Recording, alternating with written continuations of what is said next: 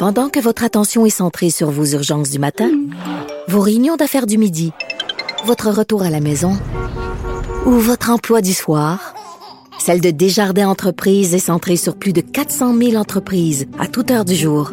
Grâce à notre connaissance des secteurs d'activité et à notre accompagnement spécialisé, nous aidons les entrepreneurs à relever chaque défi pour qu'ils puissent rester centrés sur ce qui compte, le développement de leur entreprise. La Banque Q est reconnue pour faire valoir vos avoirs sans vous les prendre. Mais quand vous pensez à votre premier compte bancaire, tu sais, dans le temps à l'école, vous faisiez vos dépôts avec vos scènes dans la petite enveloppe. Hmm, C'était bien beau. Mais avec le temps, ce vieux compte-là vous a coûté des milliers de dollars en frais, puis vous ne faites pas une scène d'intérêt. Avec la Banque Q, vous obtenez des intérêts élevés et aucun frais sur vos services bancaires courants. Autrement dit, ça fait pas mal plus de scènes dans votre enveloppe, ça.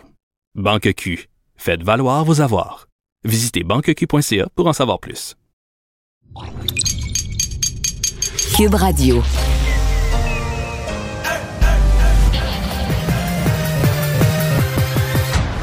Mario Dumont. Organiser, préparer, informer. Les vrais enjeux, les vraies questions. Mario Dumont. Les affaires publiques n'ont plus de secret pour lui. Cube, Cube Radio. Bonjour et bon après-midi. Bienvenue à Cube Radio. Euh, On se parle dans ce beau jeudi après-midi. Météo qui enfin est un petit peu plus tranquille, quoique c'est froid, là, très en bas des normales saisonnières, mais au moins il pleut pas, il neige pas, il vente pas, c'est relativement tranquille. Puis on l'apprécie parce que les deux derniers mois ont été tannants.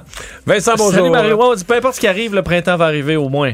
Tranquillement. Il- Mais là, on- ça, ça sent vraiment pas le printemps. Au niveau Ben, y a la niveau- luminosité, un petit peu. Oui, puis il fait clair plus longtemps, mais il fait vraiment froid là, pour la saison. ouais, ouais. En fait, à Montréal, d'habitude, rendu à ce date-ci, là, le midi, là, on descend, on monte toujours en haut de zéro là, pendant quelques minutes ou presque. Mais on va changer d'heure, Mario, bientôt, dans quelques semaines. T'es positif. Oui, oui. Bon. Ben, c'est au moins sur ce plan. Les nouvelles, c'est pas mal moins positif sur le front de, de l'Ukraine, euh, où, euh, en fait, moi, c'est surtout le président Macron. Lui, il a parlé à Poutine, et ce qui amène comme nouvelle, c'est loin d'être beau. Non, il est très inquiet. Euh, D'ailleurs, euh, dans les développements, parce que dans, dans ce que dit aujourd'hui Vladimir Poutine, c'est inquiétant aussi, parce que selon lui, ben, en fait, sa version, on s'entend, de propagande, là, mais comme quoi la mission se déroule comme prévu, euh, dans les temps, euh, salue le courage des soldats russes qui comprennent pourquoi ils sont là, dénazifier que c'est qu'un seul peuple, les, euh, les Russes et les Ukrainiens, alors que les bombardements ont continué aujourd'hui dans plus- plus- plusieurs grandes villes. Mais les images de destruction des villes sont atroces. c'est immense. Aujourd'hui, c'était à, à, à Tchernigiv où il y a eu euh, 33 morts, des frappes immenses. Et euh, dans le- dans les pourparlers, pas donné grand-chose, à l'exception quand même d'un accord sur les couloirs humanitaires qui permettront des trêves par moment pour permettre de sortir les blessés, à faire arriver des médicaments. C'est peut-être le seul positif de la journée.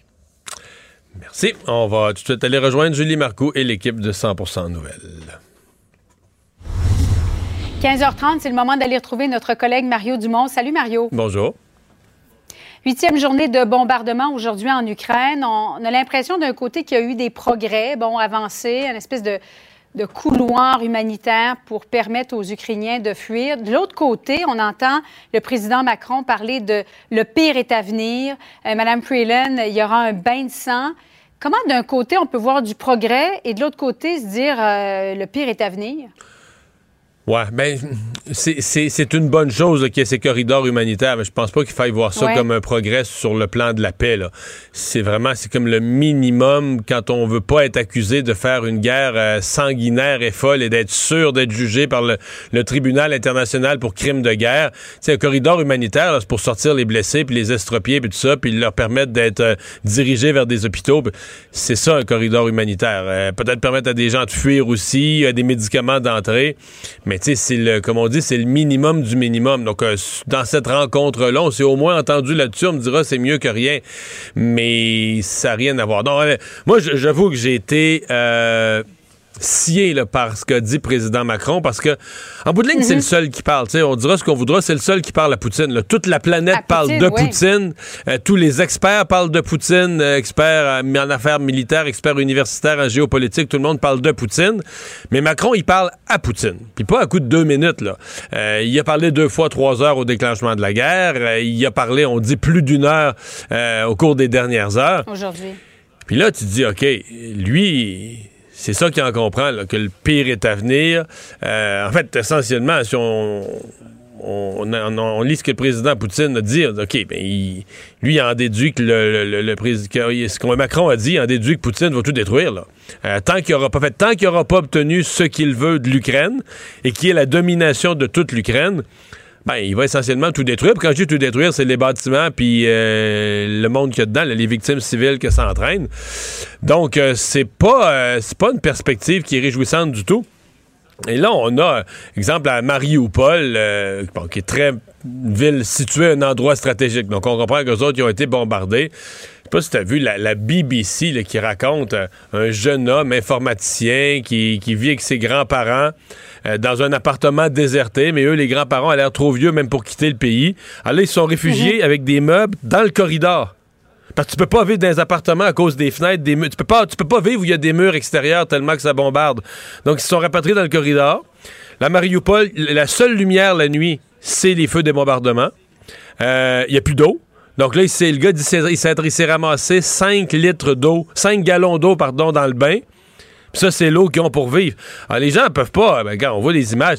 Je veux dire, on aura beau dire euh, l'armée ukrainienne veut défendre ses villes, mais à un moment donné, il n'y a juste plus de villes. C'est plus habitable. Il n'y a plus d'électricité, il n'y a plus d'eau, il n'y a plus de services. en même temps, Il n'y a plus de nourriture, il n'y a plus rien. si- là.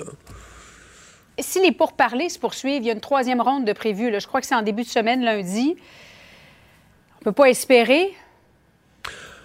Ben, c'est encore là, si on revient, si on se fie à ce que le président Macron dit, ce que euh, Vladimir Poutine attend de ces pourparlers-là, c'est que le gouvernement ukrainien, essentiellement, là, ce qui mettrait fin à la guerre, c'est que le gouvernement ukrainien euh, cède, là, dise, garde, on se retire, puis euh, c'est toi qui fais ce que tu veux avec l'Ukraine.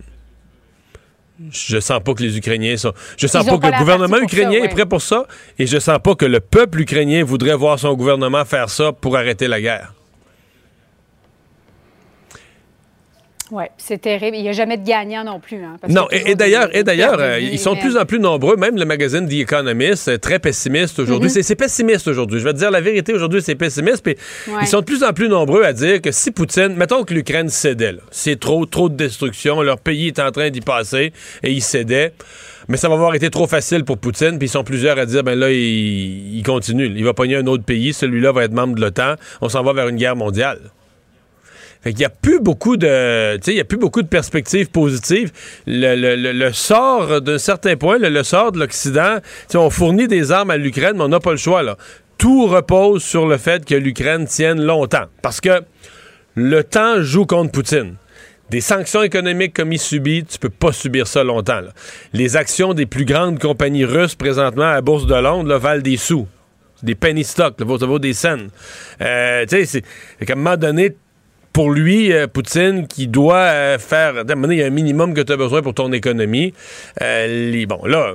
C'est pas si pire des sanctions économiques au début, là, tu sais, puis les, les, les ports qui sont plus ravitaillés, puis tout ça. Je veux dire, au début, t'as la nourriture, t'as des réserves, t'as des inventaires. Donc, c'est au fil des jours que les inventaires se vident et que le fait d'être le fait d'être étouffé au niveau économique, c'est au fil des jours et des semaines que ça fait vraiment mal. La même chose pour les banques, etc. Mario, parlons de, politique fédérale maintenant. Cette rencontre qui a eu lieu hier avec Jean Charest, on va revoir cette image-là. Moi, je trouve que c'est tellement révélateur parce qu'il arrive avec sa femme, euh, Michel Dion. Il y a son fils Antoine euh, également qui était euh, non loin de lui. Là. Euh, c'est donc dire, Mario, est-ce que selon toi, il a eu l'approbation de- de sa famille s'il se pointe de cette façon? Oui, ouais, mais je pense qu'il l'avait en partant là. C'est son rêve d'être premier ministre du Canada. Sa famille l'a toujours soutenu dans ses démarches. Mais tu sais, Michel Dionne, sa conjointe, là, c'est, ça a été toujours un atout, euh, toujours, toujours, toujours euh, pour lui. Et donc, euh, non, j'ai, les gens qui ont assisté hier à la rencontre, là, ce que je comprends, c'est qu'ils ont quand même été, même ceux qui y allaient comme curieux, là, qui n'étaient pas vendus au point de départ, ont tous assez, été assez impressionnés, à la fois par sa verve, à la fois par le fait qu'il y a un plan pour le parti, un plan pour le Canada. Il est excellent vendeur, grand séducteur. Donc, euh, il, a, euh, il a créé de l'intérêt. Euh, donc, il n'y a plus de... Il n'y a plus d'enjeu, là, Julie. C'est juste de dire, bon, euh, dans quelle ville on fait le lancement de sa campagne, tu sais, choisir stratégiquement. Est-ce qu'on fait ça à Toronto, à Ottawa, ailleurs au Canada, dans un lieu symbolique, avec qui, qui à la table, qui le présente, etc. C'est il, il est, il est candidat. Là. C'est de C'est faire. parti, là. La course, elle est partie. La course, elle est partie. Il est candidat. Tu sais, fais la liste de Mhm. la dernière semaine. là. Puis là, l'UPAC, évidemment, c'était pas prévu, mais c'est quelque chose d'extraordinaire qui s'est ajouté à son plan de Ben oui. campagne là, pour qu'il est arrivé du ciel. Mais il a fait une intervention sur l'Ukraine. Il parlait comme un, comme un chef de parti. Euh, il est allé rencontrer les députés. Les règles de la course sont connues. La course sera au mois de septembre. Le- le- pas la course, mais le, le choix du chef sera au mois de septembre. C'est ce qu'il souhaitait, que ce soit pas avant l'été. Donc, ça il jusqu'au mois de juin pour vendre des cartes de membres. Tu sais, tout, tout, tous les morceaux du casse-tête sont en place. Donc là, il reste à faire une. Est-ce que ça sera la semaine prochaine? Parce que je disais ce matin à notre collègue Jean-François Guérin, tu sais. Cette espèce de, notion un peu d'effeuillage, de se laisser désirer. Puis tu sais, c'est bon, mais c'est bon un temps. Là. À un moment donné, là, faut, faut que tu ailles, faut que tu fonces. D'autant plus que le côté euh, curiosité qu'on a au Québec, de dire, il va-tu y aller, il va-tu pas y aller, puis les gens, il y a des gens qui veulent qu'il aille, puis il y a des gens qui trouvent ça épouvantable, il y a des gens qui ça choque, qu'on peut pas croire que Jean Charest va retourner en politique après tout ce qu'il a fait, mais dans un cas comme dans l'autre, ça suscite de l'intérêt. Mais dans d'autres parties du Canada, d'après moi, dans le Vancouver central, si tu dis Jean Charest, la grosse réaction du public, ça va être Jean who? On sait pas c'est qui, là. Ah, mais il y avait des gens d'Alberta hier qui étaient là. Oui, oui, non, donc là, de M. Poilier. et, et là, semble-t-il qu'il a des appuis, M. Charette, dans l'Ouest, une curiosité et quelques appuis. Euh, même l'ancienne première ministre de Colombie-Britannique, Christy Clark, qui, qui aime sa candidature, elle n'a pas dit plus, mais donc il pourrait créer euh, un mouvement dans l'Ouest canadien, mais pour l'instant, dans le public, je parle pas des membres conservateurs, dans le public, dans l'Ouest, les gens savent pas c'est qui, ou peu, les gens moins politisés savent, savent même pas c'est qui Jean Charest, ils n'ont jamais entendu le nom. Il a été premier ministre du Québec, ça fait quand même un bout de temps, ça fait, euh, premier ministre du Québec, c'est fini depuis 10 ans, et la dernière fois qu'il a fait de la politique à l'échelle fédérale, ça remonte à il y a 24 ans. Donc, il y a aussi ça, c'est bien au Québec, nous autres, c'est un Québécois, premier ministre du Québec, les gens, pour ou contre, les gens en parlent, mais c'est pas, pas dans tout le Canada que sa candidature crée la même frénésie. Donc, il faut qu'il faut qu'il faut qu'il parte là, sur le, le- sentier de la, de la campagne. En tout cas, c'est une course qui va être intéressante à Oh, suivre. Ça, et c'est dur, clair. et dur. Et dur, probablement. Hmm. Euh, politique provinciale, maintenant, euh, député de, de chez vous, de ton coin, euh, dans le Bas-Saint-Laurent. Euh, Harold Lebel qui a décidé, député de Rimouski, qui était devenu indépendant parce qu'il y a un procès pour accusation euh, en matière sexuelle qui, qui doit aller de l'avant. Et étant donné que le procès doit se tenir finalement cet automne, en même temps que la campagne, il a décidé qu'il n'allait pas se représenter. C'était incompatible selon lui. Il dit que c'est pas un aveu de culpabilité, mais Mario, il n'y avait pas d'autre option, selon lui? Bien mal pris. À un moment, son procès devait avoir Ouais. lieu au printemps. là. ça entrouvrait une porte, en tout cas minimalement, mais avec son procès à l'automne, les élections à l'automne, ça le place dans une bien difficile situation. Le peux-tu... Ben déjà, déjà d'être député indépendant, dans l'histoire du Québec, les députés indépendants qui ont été élus, ça se compte sur les doigts de la main. Donc, tu es presque sûr de perdre en partant, euh, en étant député indépendant. Député indépendant en procès pour euh, des accusations d'agression sexuelle, ben là, tu as, la nature des accusations qui peut mettre certains électeurs euh, dans un, inconfort, minimalement. Et deuxièmement, tu as un paquet d'électeurs qui vont ré- résoudre ça bien plus simplement, qui vont dire, ah ben là, on veut pas d'élection partielle. On a eu ça, on va voter une fois, là, on veut pas voter dans six mois. Fait que le- seulement le risque que le député doive démissionner s'il est euh, coupable, à mon avis, tu as, plein d'électeurs qui songeraient même plus à voter pour lui, qui diraient, il y a trop de risques d'une élection partielle, on veut pas ça, tu- il les perdrait tout de suite. Donc, il était comme un peu, euh, politiquement, là, il était comme un peu devant un, un cul-de-sac. T'as un grand deuil pour lui, hein, quelqu'un qui est au Parti québécois. Écoute, moi, je l'ai connu au cégep de Rivière-du-Loup il y a 30 quelques Ouais. années. Euh, il était au Parti québécois, il militait avec conviction, euh, toujours été proche dans les bureaux du Parti québécois, dans les cabinets ministériels autour de Mme Marois, d'autres ministres, de M. Landry, euh, joué plein, plein, plein, plein de rôles, jusqu'à devenir le député de Rimouski. Donc, finalement, euh, plus tard dans sa carrière, se faire élire pour, le Parti québécois. Mais bon, là, c'est pas banal. Il fait face à des accusations criminelles. Évidemment, c'est ça pour lui qui est la, la priorité à ce moment-ci.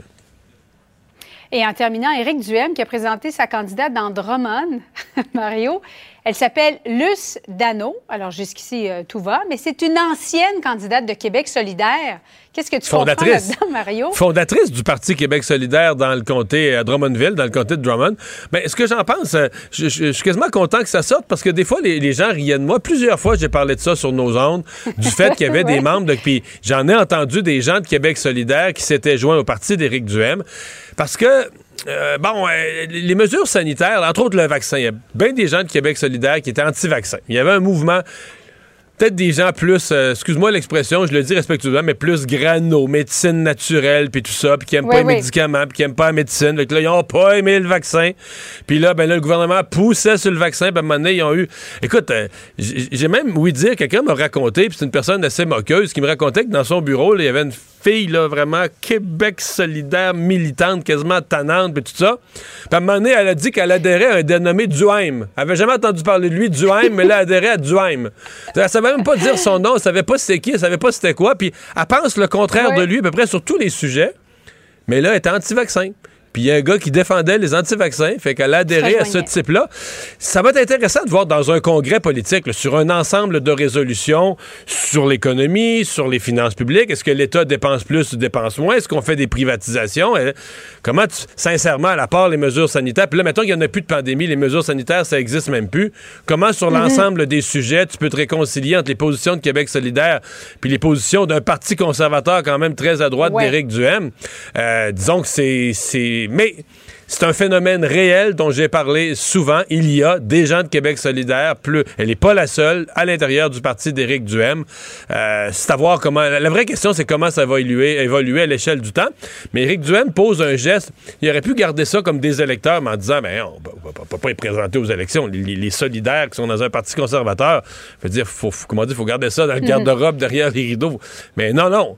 On en présente une fondatrice, puis on la présente là, dans le début de la liste des candidatures, donc on la met vraiment à l'avant-scène. Ça veut dire qu'Éric Duhem mise là, sur le fait qu'il va recruter des gens de Québec solidaire. Ce sera pas plate, Mario. Ça non plus à suivre.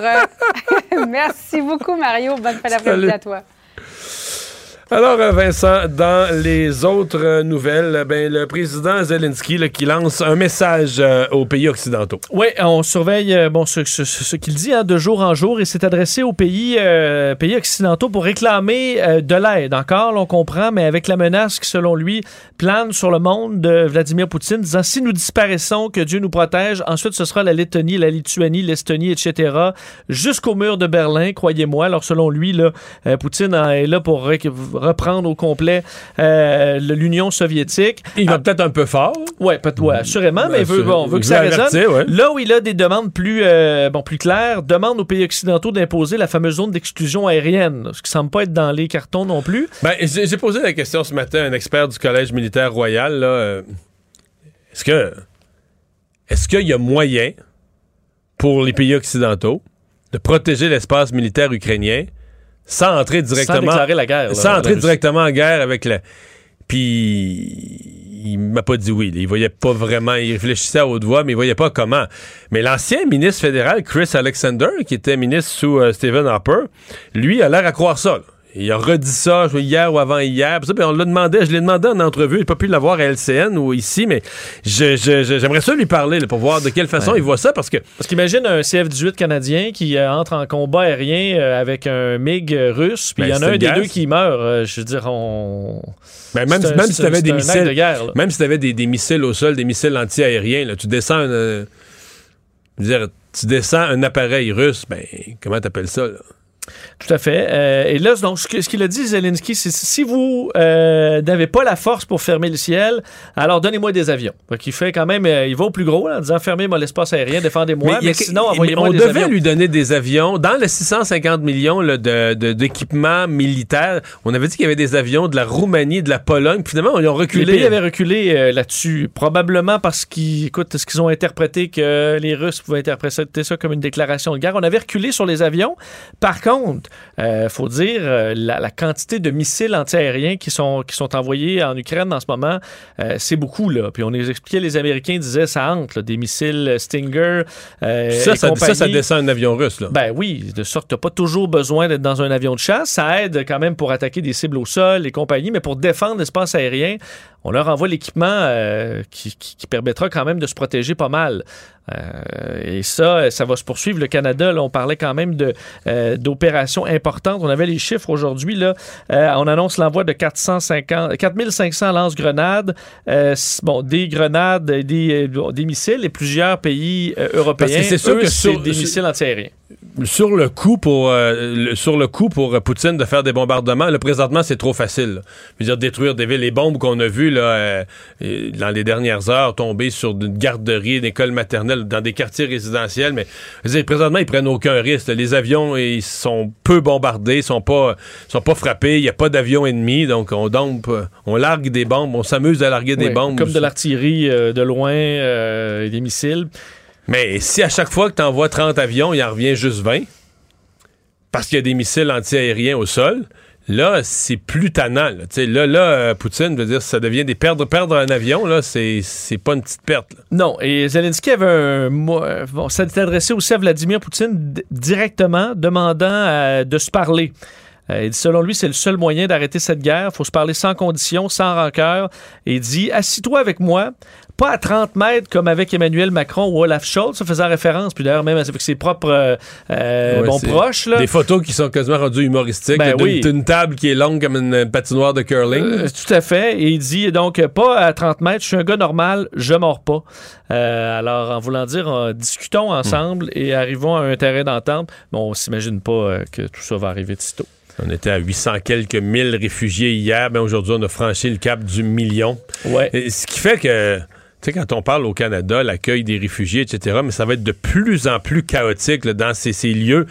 Je dire, maintenant que t'es un, t'es un réfugié ou une famille de réfugiés en Pologne, mais t'es un parmi euh, des, des dizaines, des centaines de milliers, là, c'est de plus en plus ingérable. là, comme- Oui, et ce que les Nations Unies ont dit aujourd'hui, c'est que, bon, ça, on a franchi le million, euh, mais que là, avec la- les bombardements et les Russes qui devraient entrer dans certaines villes dans les prochains jours encore, on s'attend à ce qu'il y en ait plusieurs qui aient tenu là, quelques jours en disant non, on va rester là, mais qu'à un moment donné, avec la destruction. Mais à euh, Mariupol, je le décrivais tout à l'heure à Julie Marcoux, il n'y a plus d'électricité, il n'y a plus d'eau, n'y a plus rien dans la ville. là. Non, c'est ça, très, difficile- très difficile d'accéder à Fait t'as beau dire, je reste pour défendre ma ville, il n'y a, plus de ville. là. Et euh, de sorte qu'on s'attend à ce que dans les prochains jours, la vague, elle va se poursuivre. Là. faut se rappeler, c'est un million, c'est beaucoup de réfugiés. Ils sont plus de 40 millions dans ce pays-là. Euh, donc, la grande majorité des Ukrainiens sont encore là-bas. Euh, le, le- le haut commissaire des Nations Unies aux réfugiés, Filippo Grandi, aujourd'hui, qui disait, ça fait 40 ans qu'il travaille dans ce domaine-là, il dit, j'avais jamais vu un exode aussi rapide. Là, parce que là, c'est énormément de gens qui arrivent. Euh, alors, on aura besoin de l'aide des pays qui devront faciliter. D'ailleurs, le Canada, je vous donnerai les détails tantôt, avait des, euh, des décisions dans- en, ce sens aujourd'hui. S'inquiétait aussi parce qu'on a vu des images dans les derniers jours là, des non-ukrainiens, des, euh, des gens d'origine asiatique, d'origine africaine, entre autres, qui, sont, qui ont de la difficulté, eux, à entrer, à passer les frontières, à être accueillis. On dit ça, là, il faut pas que ça arrive. La discrimination à l'encontre de ressortissants de d'autres nationalités, ben, il faut les accueillir comme les Ukrainiens. Euh, c'est sous surveillance en ce moment des Nations Unies, mais ce sera une autre crise à l'intérieur de la crise à gérer. Et finalement, la ministre Christophe Freeland qui a annoncé ce matin d'autres sanctions économiques. Oui, sanctions et armes. Euh, donc, dans les sanctions, là, des nouveaux tarifs de 35 imposés aux exportations russes euh, et biélorusses à destination du Canada, donc nos importations. Euh, et ça, bon, c'est enfin, on a changé le statut de la Biélorussie et de la Russie, qui était dans le statut là, nations les plus favorisées, donc des nations avec lesquelles on, on transige et qu'on entretient des relations économiques privilégiées. Ce n'est plus le cas, on le comprend. chef Freeland qui disait, pour dire la vérité, l'impact sur les Canadiens, sur le Canada est très minime selon elle, parce qu'on a peu de liens économiques avec la Russie. C'est la bonne nouvelle. Et confirmait l'envoi d'armes. Je vous donnais quelques chiffres tantôt. Des armes qui sont puisées à même les stocks des forces armées canadiennes et qui sont en ce moment envoyées vers l'Ukraine. Puis un fonds également euh, d'un million de dollars pour faire l'achat d'imagerie satellitaire pour pouvoir suivre la situation de près. Et le processus euh, pour les réfugiés sera simplifié. On veut des moyens rapides, efficaces pour que les Ukrainiens puissent venir au Canada et aussi se retrouver là. Donc euh, la réunification des familles pour faciliter tout ça, parrainage de regroupement familial et compagnie. Alors on veut s'assurer que ça se passe bien. Mario Dumont et Vincent Dessureau. Un duo aussi populaire que Batman et Robin. Cube, Cube Radio. On entend tout euh, sur euh, le prix de l'essence, où il est, où il pourrait se retrouver ces jours-ci. On entend tout aussi sur le rôle que le Canada pourrait jouer. Euh, c'est exemple, si on avait fait là, tous les projets de pipeline, d'exportation de gaz naturel liquéfié, je pense aux Allemands. Je pense que Vincent, les Allemands seraient acheteurs pour du gaz canadien. Absolument. Être moins dépendants de la Russie là, ces jours-ci. Carole Montreuil est le vice-président pour l'Est du Canada de l'Association canadienne des carburants. Monsieur Montreuil, bonjour. Euh, bonjour Mario, vous allez bien? Oui, on s'est parlé il n'y a pas longtemps, mais les choses évoluent vraiment vite. Euh, c'était 95 euh, dollars, puis après ça 100 dollars, puis on n'a pas eu le temps de le dire aux nouvelles que c'était 100 dollars, que le baril était rendu à 110. Ce matin, il a touché 115 dollars.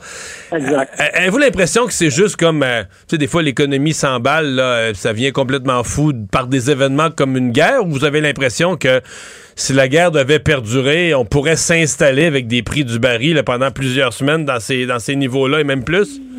Oui, en fait, vous soulevez un très bon point. Et puis, ce que les gens oublient, euh, parce que vous avez parlé tantôt des sanctions, puis on sait que les sanctions sont importantes, mais les gens ne savent pas que toute la question des sanctions ne touche pas la question du brut. Donc, pour l'instant, euh, parce que les Américains sont conscients de l'impact de la production euh, des Russes sur la situation mondiale, il n'était pas question d'inclure le pétrole brut dans ces sanctions-là. Donc là, il y a des rumeurs de plus en plus importantes à l'effet que même la, production de brut euh, serait, serait impactée par les sanctions et donc les pays ne voudraient pas toucher non plus à ce brut-là parce qu'il serait toxique. Euh, OK, donc là, là vous me dites, dans le fond, là, présentement, le 110, 115 pièces du, du euh, baril, c'est juste basé sur l'énervement. C'est pas encore basé sur des sanctions concrètes, donc ça pourrait monter encore en masse. Là. Euh, exactement. Et donc, s'il fallait, s'il fallait que les, la, la, la, production russe soit également fasse également partie des sanctions, on voit déjà qu'il y a des pays volontairement qui ont décidé que leurs acheteurs n'achèteraient plus de pétrole, de pétrole russe. Donc, ça, il y en a qui le font volontairement sans que ça fasse partie des sanctions. Donc, tout ça pour dire que la Russie, c'est un joueur extrêmement important. Donc, à quel rang, à quel rang des, des mettons, faites-nous donc le rappel des 4-5 plus gros producteurs de pétrole du monde. Ben oui, c'est très important parce qu'en termes de en termes de gaz naturel, ils sont numéro un. En termes de pétrole, ils sont numéro deux, ex aequo avec l'Arabie Saoudite. Qui, qui ferait ça? Euh, qui savait ça, par exemple, que l'Arabie Saoudite euh, et que la Russie est aussi importante en termes de production? Le premier étant? le premier étant les États-Unis et le Canada est au quatrième rang. Donc, le Canada est également une puissance énergétique en termes, en termes de pétrole. Donc, ça pour dire que à quel point un joueur qui est numéro un, numéro deux, l'impact qu'il peut avoir sur tout l'équilibre de, de, fourniture. On le sait, dans les, ce qu'on appelle les commodités en anglais ou les marchandises en français, il n'y a pas une commodité plus importante que le pétrole qui se transige sur les marchés boursiers à chaque jour. Donc, c'est de loin le marché le plus important. Donc, perdre un joueur qui est numéro deux a évidemment des impacts importants. Puis là, vous nous expliquez, je pense pas que personne avait réalisé ça, mais vous nous expliquez que pour l'instant, les hausses de prix sont basées sur de la, de la crainte, de la spéculation, etc., de ce qui pourrait arriver. Mais que s'il y avait un boycott des achats, on n'achète plus le pétrole russe, on l'exclut de l'équation pour le reste du monde. Là, je sais pas, ça, ça peut représenter, on peut-tu se risquer? Ça pourrait représenter une hausse de, de, combien en pourcentage? 15, 20, 25? personne, ne peut l'avoir parce que peut le savoir parce qu'il y aurait évidemment beaucoup, beaucoup, encore une fois, de pression et d'excitation en termes de ma foi. Si vous êtes un acheteur, vous, Mario, qui avez des raffineries qui ont besoin de pétrole et donc vous prenez des positions 30 jours, 60, 90 jours à l'avance. Et donc, si vous avez peur d'en manquer, tout le monde achète ce qu'on appelle des contrats à terme ou des barils papier. Pour se faire des réserves, là. Et donc, quand tout le monde se met à acheter des barils papier au lieu des barils liquides, c'est quand même un impact sur la demande. Et donc, dépendant comment ces sanctions-là seraient perçues, s'il y avait sanctions complètes mhm. sur l'exportation de pétrole russe, ben là, effectivement, le marché pourrait s'emballer, effectivement. Ouais.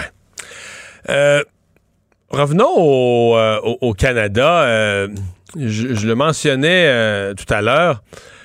Le Canada a vu je sais pas combien, je les ai pas comptés, là, mais GNL Québec, euh, des projets de toutes sortes, il y en a eu dans mon coin de pays, dans le bas du fleuve, mais des projets de pipeline et autres, toutes les formes d'exportation, que ce soit du gaz naturel liquéfié, euh, les projets ont été abandonnés, parce qu'on veut pas de pipeline, pas d'Amaco, pas de terrain, plus de pipeline, les changements climatiques, bon, on connaît tous les tous les cantiques, là. Euh, exact, si le Canada avait des moyens d'exportation extraordinaires présentement en termes de géopolitique, de, ça, en fait, ça enlèverait tout un pouvoir à la Russie. Oh mon Dieu. Et comment? Vous avez tellement raison. Euh, et bien, c'est certain, évidemment, que c'est facile de regarder après le fait et de dire, ma foi, on aurait donc dû. Si on avait un projet comme GNL Québec, vous pouvez imaginer euh, à quel point ce gaz-là serait nécessaire pour l'Europe qui dépend à peu près de 50% de sa consommation sur les Russes. Ben, juste les Allemands, juste les Allemands, ils seraient à genoux, euh, je veux dire, ils seraient à genoux pour l'acheter, là. Là, malheureusement, on pense à des pays en Europe qui pensent à repartir des centrales euh, fossiles, qui pensent à repartir des centrales nucléaires, parce qu'ils se disent, ma foi, il va falloir euh, se couper de cette dépendance-là aux Russes. Et donc, effectivement, les pays comme les États-Unis, qui en exportent beaucoup parce qu'ils ont construit ces facilités-là que nous, on n'a pas construit ici au Canada, dans l'Est en particulier pour l'exportation en Europe, les Américains se frottent les mains parce qu'eux vont en exporter énormément de gaz euh, en Europe qu'ils ont construit dans les dernières années les usines et les pipelines pour le faire. M. Montreuil, euh, au cours des dernières années, j'ai reçu à quelques reprises des invités, soit des environnementalistes, mais un nombre d'élus aussi, qui m'expliquaient en, ondes que là, ben, que la caisse de dépôt, par exemple. Il fallait arrêter d'investir dans le pétrole, c'est pas de bon sens. Euh, au nom des changements climatiques, faut pas investir dans le pétrole. Moi, je suis peut-être niaiseux, j'ai toujours pensé que si un produit, tu décides, si ça se vend sur le coin de la rue dans une station-service, monsieur, madame, tout le monde peut en acheter, ben, c'est peut-être un produit sur, sur les 40 prochaines années dont il faut se débarrasser pour les changements climatiques, mais c'est sûrement pas un produit honteux, tout le monde l'achète, Monsieur, madame, une telle prend sa paye puis en met 60 pièces de gaz dans son char. Il doit pas être si honteux, mais il faut plus acheter les actions. Euh, la caisse de dépôt, si elle avait acheté euh, pas mal d'actions de pétrole il y a un an, on perdrait, pas, on perdrait pas trop d'argent, hein? on, on, aurait fait du 100, on aurait fait du 100 quelque chose de même? Euh, vous le dites tellement bien que c'est devenu à la mode dans les dernières années d'annoncer qu'on n'investit plus dans le pétrole, hein, parce que c'est à la mode politiquement, c'est rentable. Mais là, ce qu'on essaie de faire indirectement, c'est de dire, ben, au lieu de regarder l'enjeu qui est une question de demande, la demande est là, vous le dites on va pénaliser les producteurs. Donc, on va mettre des mesures en place euh, pour pénaliser les producteurs, les gens qui fournissent la demande, au lieu d'adresser la vraie raison, la vraie question, parce que politiquement, c'est pas rentable, c'est pas, pas rentable d'attaquer le consommateur directement. On va attaquer les producteurs, parce que eux, c'est eux qui fournissent le produit, mais dans le fond, ils ne font que répondre à la demande. Et ça, c'est malheureux, parce qu'en faisant ça, on est en train de créer une crise à long terme, parce qu'on n'investit plus, alors que la demande ne diminue pas ça, c'est un scénario d'une crise annoncée. Qui va mettre une pression à la hausse sur les prix aussi. Eh ben, le prix, c'est toujours l'élément. Tout économiste vous dirait que le prix, c'est juste un facteur qui sert à équilibrer deux choses, l'offre et la demande. Et donc, si l'équilibre entre l'offre et la demande est rompu, l'impact se fait sentir sur les prix. Hmm. Donc, les prix à la pompe, euh, on n'a peut-être pas encore, parce que là, les gens, les gens font le saut ces jours-ci, on n'a peut-être pas encore tout vu. Écoutez, Mario, vous savez, euh, ce matin, Colombie-Britannique, on sait que les taxes jouent un rôle extrêmement important. Colombie-Britannique, euh, Vancouver, ils ont touché le 1,90 ce matin. Donc, on le sait que les taxes jouent un rôle important et que cette taxe-là, surtout maintenant que les taxes vertes qui s'ajoutent un peu partout, tout ça mis ensemble avec un prix du baril qui augmente, effectivement, la pression, elle est haussière et elle se fait sentir dans toutes les provinces du Canada. Hmm.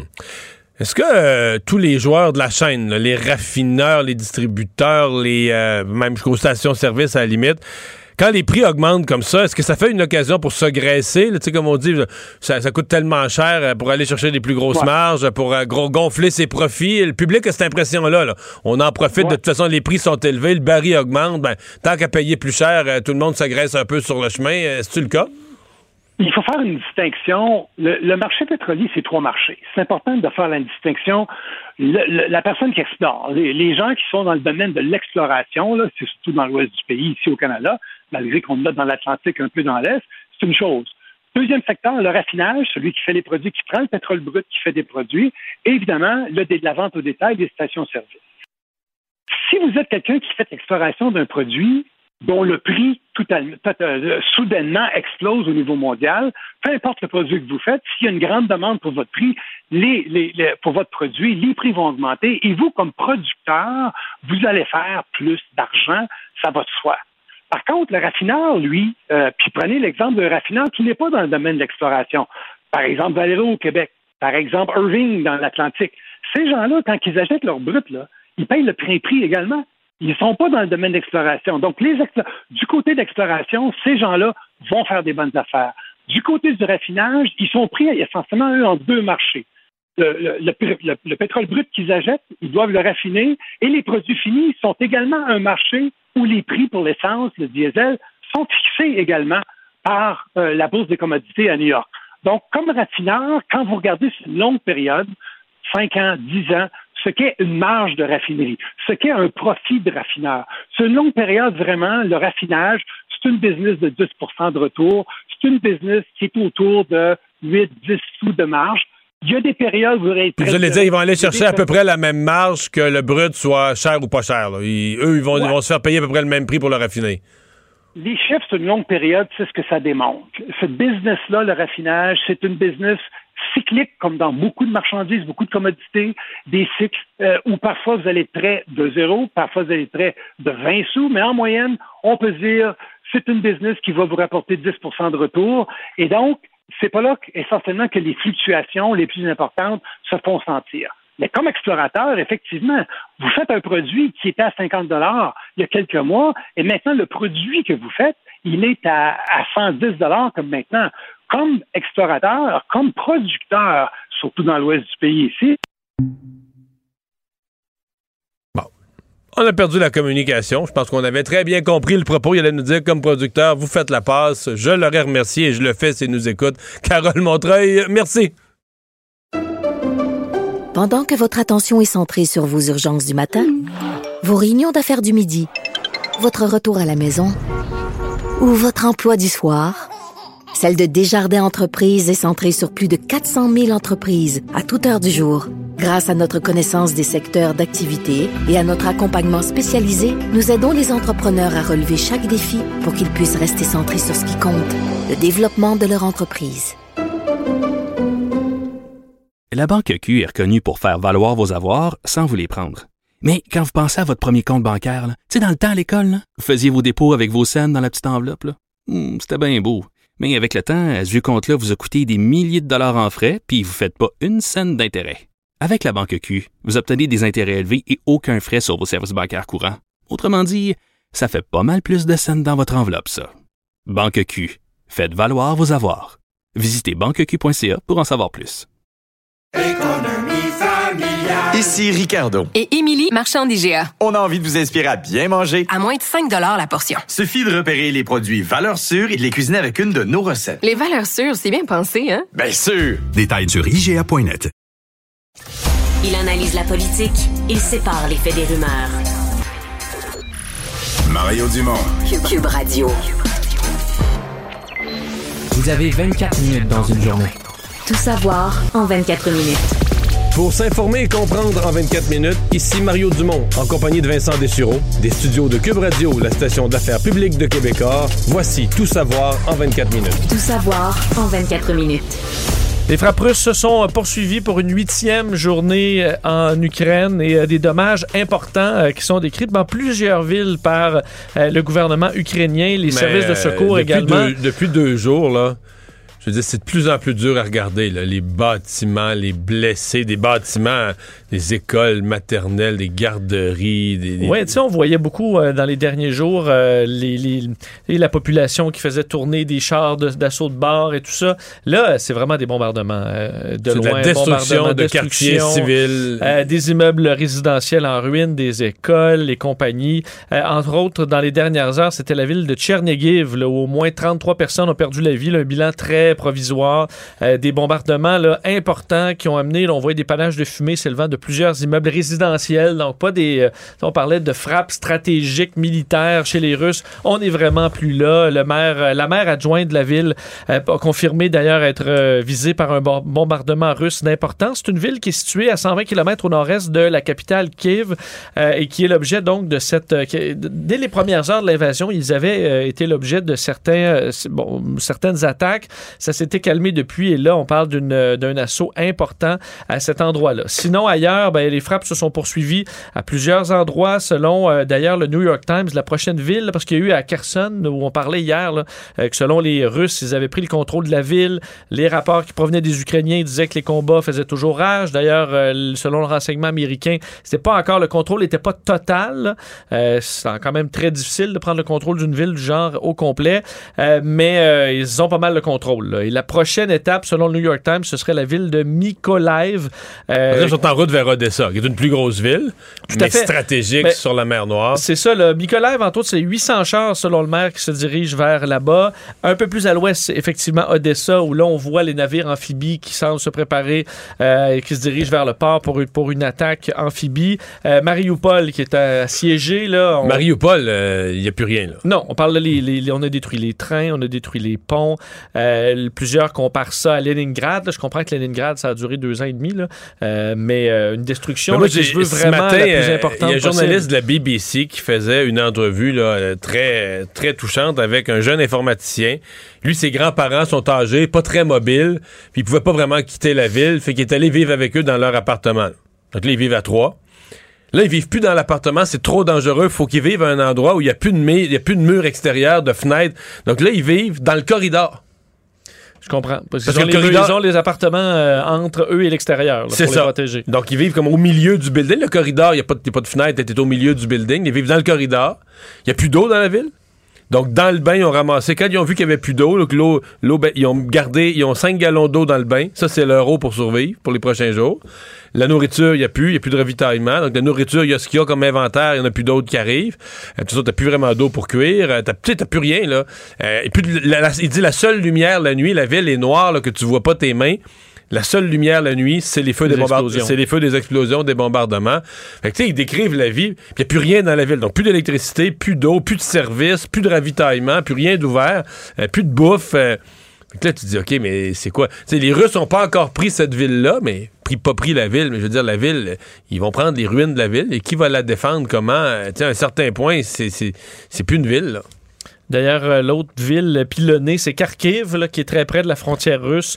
Euh, eux la pilonnent depuis plusieurs jours aussi. On parle d'au moins 34 morts dans les dernières 24 heures. Encore là, des bilans euh, très provisoires. Là aussi, électricité, eau du robinet, chauffage coupé pour la plupart des endroits. Les supermarchés qui n'ouvrent que quelques heures le matin. Et on prend là, le, strict, le plus, le plus nécessaire possible. Donc, et des pertes selon les ONG difficiles à, calculer en ce moment. Bon, alors on en est là et ça se poursuit. D'ailleurs, on voyait hier des journalistes en plein direct euh, qui terminaient leur direct. On voyait des explosions majeures Dans euh, dans dos, la hein. capitale, à Kiev, là, peut-être l'utilisation d'armes extrêmement puissantes. Alors on verra, c'est- la soirée euh, qui commence, la nuit qui commence à, à nouveau euh, en Ukraine. On verra dans le courant de la nuit. Dans les dernières heures, le président euh, Zelensky, président ukrainien, qui s'est adressé aux pays occidentaux, leur demandant de l'aide. Il dit si nous, si nous disparaissons, que Dieu nous protège. Ensuite, ce sera la Lettonie, la Lituanie, l'Estonie, jusqu'au mur de Berlin, croyez-moi. Euh, il demande aux Occidentaux d'imposer une zone d'exclusion aérienne, ce qui a été discuté depuis le début, euh, qui est de carrément s'investir à protéger, à dire ben, il n'y a plus d'avions russes qui vont voler euh, euh, dans, le, dans, Ouais. dans le Mais ciel. pour qu'il n'y ait plus d'avions russes, il faut que tu abattes les avions russes. Si les- un pays occidental abat les avions russes, c'est pas clair pour moi comment tu pourrais trouver des moyens de faire ça sans ben, entrer ouvertement en guerre C'est une contre, la, déclaration de guerre. contre là. la Russie. Euh, Bon, il y a un plan B, Zelensky. Là-dessus. Zelensky dit si vous n'avez, on comprend que lui, je pense pas qu'il a confiance que ça va se produire. Si vous n'avez pas la force pour fermer le ciel, alors donnez-moi des avions. Ce qui devait se faire par l'Europe, on a reculé. Est-ce qu'on pourrait revenir à prendre... C'est-à-dire que certains pays, euh, la, la Pologne, la Roumanie, vendent des avions à l'Europe. Ils se les font payer par l'ensemble des pays, puis ben, on les remet... On les remet à la... Mais moi, je, je- t'es meilleur que moi en aviation. C'est pas clair pour moi comment un pilote, parce que faut que le pilote soit ukrainien, pour que ce soit pas une déclaration de guerre d'un pays de l'OTAN. C'est pas... euh, Je pense pas que tu peux fournir, euh, si vraiment tu peux pas passer d'un appareil de de- chasse à l'autre. Mais c'est ça si que j'allais dire. Si t'as déjà conduit Non. une chaloupe de pêche, tu peux embarquer dans une chaloupe de pêche du pays voisin, Ouais. puis ra- ramer, puis passer à d'une 9 force à une 15 force. Là. Mais un, ba- un avion militaire, tu peux-tu embarquer là-dedans, puis... Non, je suis convaincu que non, d'aucune façon. Les systèmes, c'est trop compliqué. De toute façon, en combat, il faut que tu sois euh, au sommet de ton art. là. Tu maîtrises tous les systèmes, c'est ultra compliqué. Euh, les avions de chasse qu'on a Toi, au déjà Canada, les monté dans CF-18, un- j'ai déjà embarqué dans un CF-18, j'ai fait un, un vol. Tu sais, les systèmes, là, là, je veux dire, le pilote a deux radios, euh, une radio dans l'oreille gauche, une radio dans l'oreille droite, doit gérer euh, les systèmes d'armement. C'est des avions à piloter un seul, c'est aux limites de la capacité humaine là, à voler en combat. Euh, donc, il faut que tu sois habitué. Est-ce qu'on peut fournir à l'Ukraine des avions que les pilotes ukrainiens sont, qui sont Connaissent, encore vivants connaissent? Je pense que c'est ça le plan. Mais je voyais, ils ont perdu plusieurs pilotes. Un pilote là, assez légendaire chez les Ukrainiens qui faisait des spectacles aériens à la grandeur de l'Europe, qui, est- qui est décédé dans les derniers jours. Ça a été confirmé par le gouvernement ukrainien. Euh, donc, euh, à bord d'un avion ukrainien. Parce qu'il y en avait quelques-uns. combat, Il y en là. avait quelques-uns, les Ukrainiens, Ouais, mais est mort pas. en plein combat euh, contre les Russes avec son appareil. Un pilote assez légendaire. Donc, il, il reste quoi aux forces? faut croire que Zelensky pense que d'avoir des avions supplémentaires, il serait capable de les opérer. Mais on est d'accord, nous, le Canada, on peut pas, on peut pas aller leur donner euh, 3 F-18. Là. C'est- c'est- on- ce qu'on peut leur donner, c'est des missiles au sol. Mais je pense pas qu'on peut Mais tu donner peux des aussi appareils. détruire des avions. Si tu as, Ouais, oui. les bons équipements, les missiles antiaériens au sol, tu Les peux faire. Stinger et tout ça, c'est très, très, très puissant. Entre autres, j'ai l'impression que c'est pour ça que les Russes n'ont pas non plus déployé des bombardiers. Ils pourraient prendre des bombardiers, raser les villes. Euh, mais là, est-ce qu'ils sont vulnérables? Un bombardier, ça peut pas éviter un missile comme un avion de chasse peut le faire. Euh, est-ce que là, ils sont vulnérables, sachant que les Ukrainiens ont de nombreux missiles antiaériens à leur portée? Euh, bon, faudra voir. C'est pour ça qu'on n'a pas utilisé la possibilité là, de prendre le contrôle de l'air au complet chez les Russes et qu'on n'en a pas profité. D'ailleurs, Zelensky avait un mot pour Vladimir Poutine, disant Je dois parler à Poutine, c'est le seul moyen d'arrêter cette guerre. Il faut se parler sans condition, sans rancœur, comme des hommes. Euh, il disait Assieds-toi avec moi, mais pas à 30 mètres comme avec Macron ou euh, Schultz. Je suis un gars normal, je ne mords pas. Il faisait référence à ces tables ultra longues. Mais, où- ouais, les tables un peu ridicules. Mais en, en attendant que eux puissent se rencontrer en personne, il y a quand même des délégations aujourd'hui qui sont arrivées. Bon, c'est très minimal, c'est vraiment humanitaire. On est loin d'un cessez-le-feu, mais au moins on a une entente humanitaire. Ouais, un premier pas là, vers au moins quelque chose qui a été capable d'être concret dans les pourparlers, dans cette deuxième vague de pourparlers là, qui a eu lieu à la limite, enfin, entre la frontière euh, du Bélarus et de, de la Pologne. Euh, donc, on n'est pas arrivé à un cessez-le-feu ou un accord de paix. Par contre, on, arri- on arrive à une entente sur des couloirs humanitaires. Alors, on va euh, permettre l'évacuation des populations civiles, l'acheminement de médicaments et de vivre vers les zones où les combats sont les plus violents. On pourrait même avoir des cessez-le-feu brefs pour permettre d'évacuer certains secteurs. Euh, mais également, ce qui est positif, la délégation russe disait on a une compréhension mutuelle sur certains points. Et on, sur la table, il y a des règlements politiques futurs sur le futur du conflit. Alors, eux voyaient ça comme un progrès important.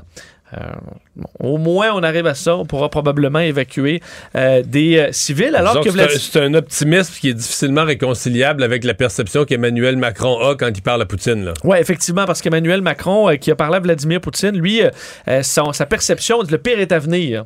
Euh, selon lui, que En Vladimir Poutine n'était pas euh, sur le point de s'arrêter du tout. Euh, et ça, c'est un son de cloche qui est inquiétant parce que c'est un des seuls là, qui lui parle et qui est capable de comprendre un peu plus son état d'esprit. Il, il semblait pas être très positif, Emmanuel Macron, face à ça. D'ailleurs, dans le discours de Poutine, ce qu'on a pu voir aujourd'hui, c'est ce qu'il a dit concernant cette opération militaire spéciale. C'est toujours comme ça qu'il qualifie cette invasion, disant que ça se déroulait, Mario, strictement selon le calendrier. Ça se déroule selon le plan. C'était pas un très bon plan, dans ce cas-là, si on peut dire, mais a salué le courage des soldats russes qu'il qualifiait de vrais héros, euh, qui se battaient avec une compréhension totale de la justesse de leur cause. Ça, c'est plus faux que. si- euh, plus faux, c'est pas si ça se peut, mais plus faux que tout le reste encore, c'est ça. Là. Ben, que ça se déroule selon, le plan, c'est complètement faux. Que les Russes savent de pourquoi ils vont se battre, puis ils sont convaincus, c'est complètement faux. Euh, dit qu'il y aurait des compensations financières aux soldats russes tués ou blessés en Ukraine. Ça, est-ce que c'est faux? Ben, on dans l'état des finances, dans l'état des finances de la Russie, ce qui va en rester après le. J'aimerais autant que la Russie me doive pas d'argent, dans l'état de l'économie, ce qui va en rester dans quelques semaines. On parle des destructions massives dans plusieurs villes. Ça va amener euh, de nouveaux réfugiés hein, qui vont vouloir quitter le pays dans la situation désespérée de certaines villes. Et euh, aujourd'hui, le haut-commissaire des Nations Unies aux réfugiés a donné certains chiffres. là. On est rendu, selon lui, à plus d'un million de réfugiés maintenant euh, qui sont passés pour la majorité là, euh, en Pologne, également Roumanie, Moldavie. Et trois c'est de plus pays qui en accueillent un grand, plus en plus chaotique. là. Tu sais, les premières journées, les réfugiés, même la Pologne, ils mettaient à l'hôtel. C'était quasiment beau à voir, là, comme accueil. là. Mais là, des, des dizaines et des dizaines, et des, juste en Pologne, ils sont rendus au-dessus du demi-million. Tu sais, Oui. tu fais ça, tu fais quoi avec ça, des gens qui arrivent comme ça dans des quantités euh, semblables, les, les- les nourrir, les accueillir, les loger. les- Le haut commissaire disait, lui, ça fait 40 ans qu'il travaille dans ce domaine-là. Il dit, euh, j'ai jamais vu un exode aussi rapide. Donc, ça arrive tellement vite. On a énormément de gestion à faire. Et il s'attend le fait que certaines villes qui sont dans une situation comme tu as décrite tantôt, là, pas d'eau, pas d'électricité, ou des gens qui se disaient, ben moi, je vais rester, je bougerai pas d'ici, mais qui, à un moment donné, après quelques jours, vivre. vont tout simplement euh. s'en aller.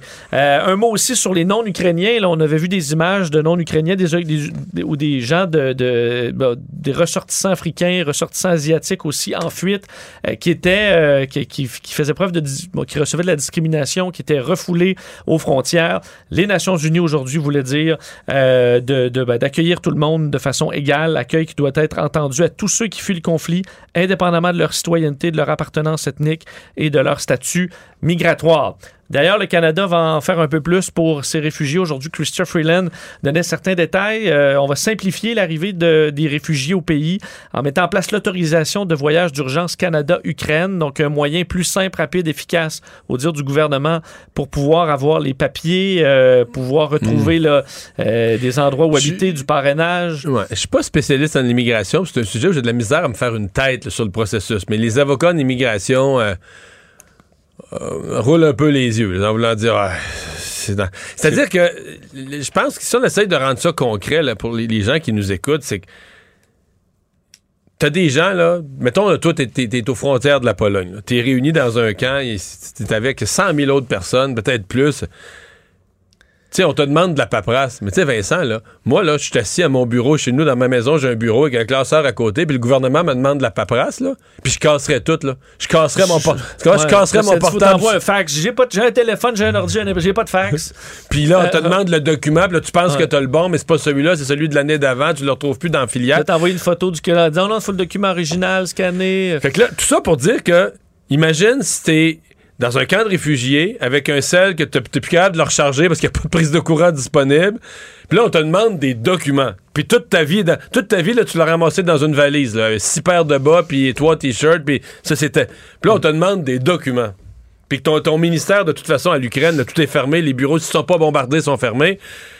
Fait que tu fais quoi, là? C'est, c'est, là qu'il y a quelque chose qui fonctionne pas. Bon, tu peux espérer que les gens sont partis avec leur passeport, c'est correct. Je comprends qu'il faille prendre leurs empreintes digitales, ce qu'on appelle la biométrie, le mot compliqué, prendre les empreintes digitales, Oui. ça, je saisis bien l'importance de ça aussi pour des raisons de sécurité, puis tout Parce ça. dit, on a envoyé des kits sur place là, en Ukraine et dans les pays avoisinants du Canada. Donc, tu peux faire les tests là-bas qui seront envoyés ici par la suite. Là. On est capable de t'avancer, semble-t-il, dans cette paperasse-là. Mais j'imagine mon état d'esprit. Tu t'es assis, assis sur ton lit de camp avec tes deux enfants, puis là, on te demande des documents. Mais t'es as pas. C'est que que tu veux faire, là. Ouais. Ouais. Où t'appelles, euh, De toute qu'est-ce que- façon, t'as pas le temps, t'enfiles pour avoir un repas, euh, un repas chaud depuis deux heures et demie.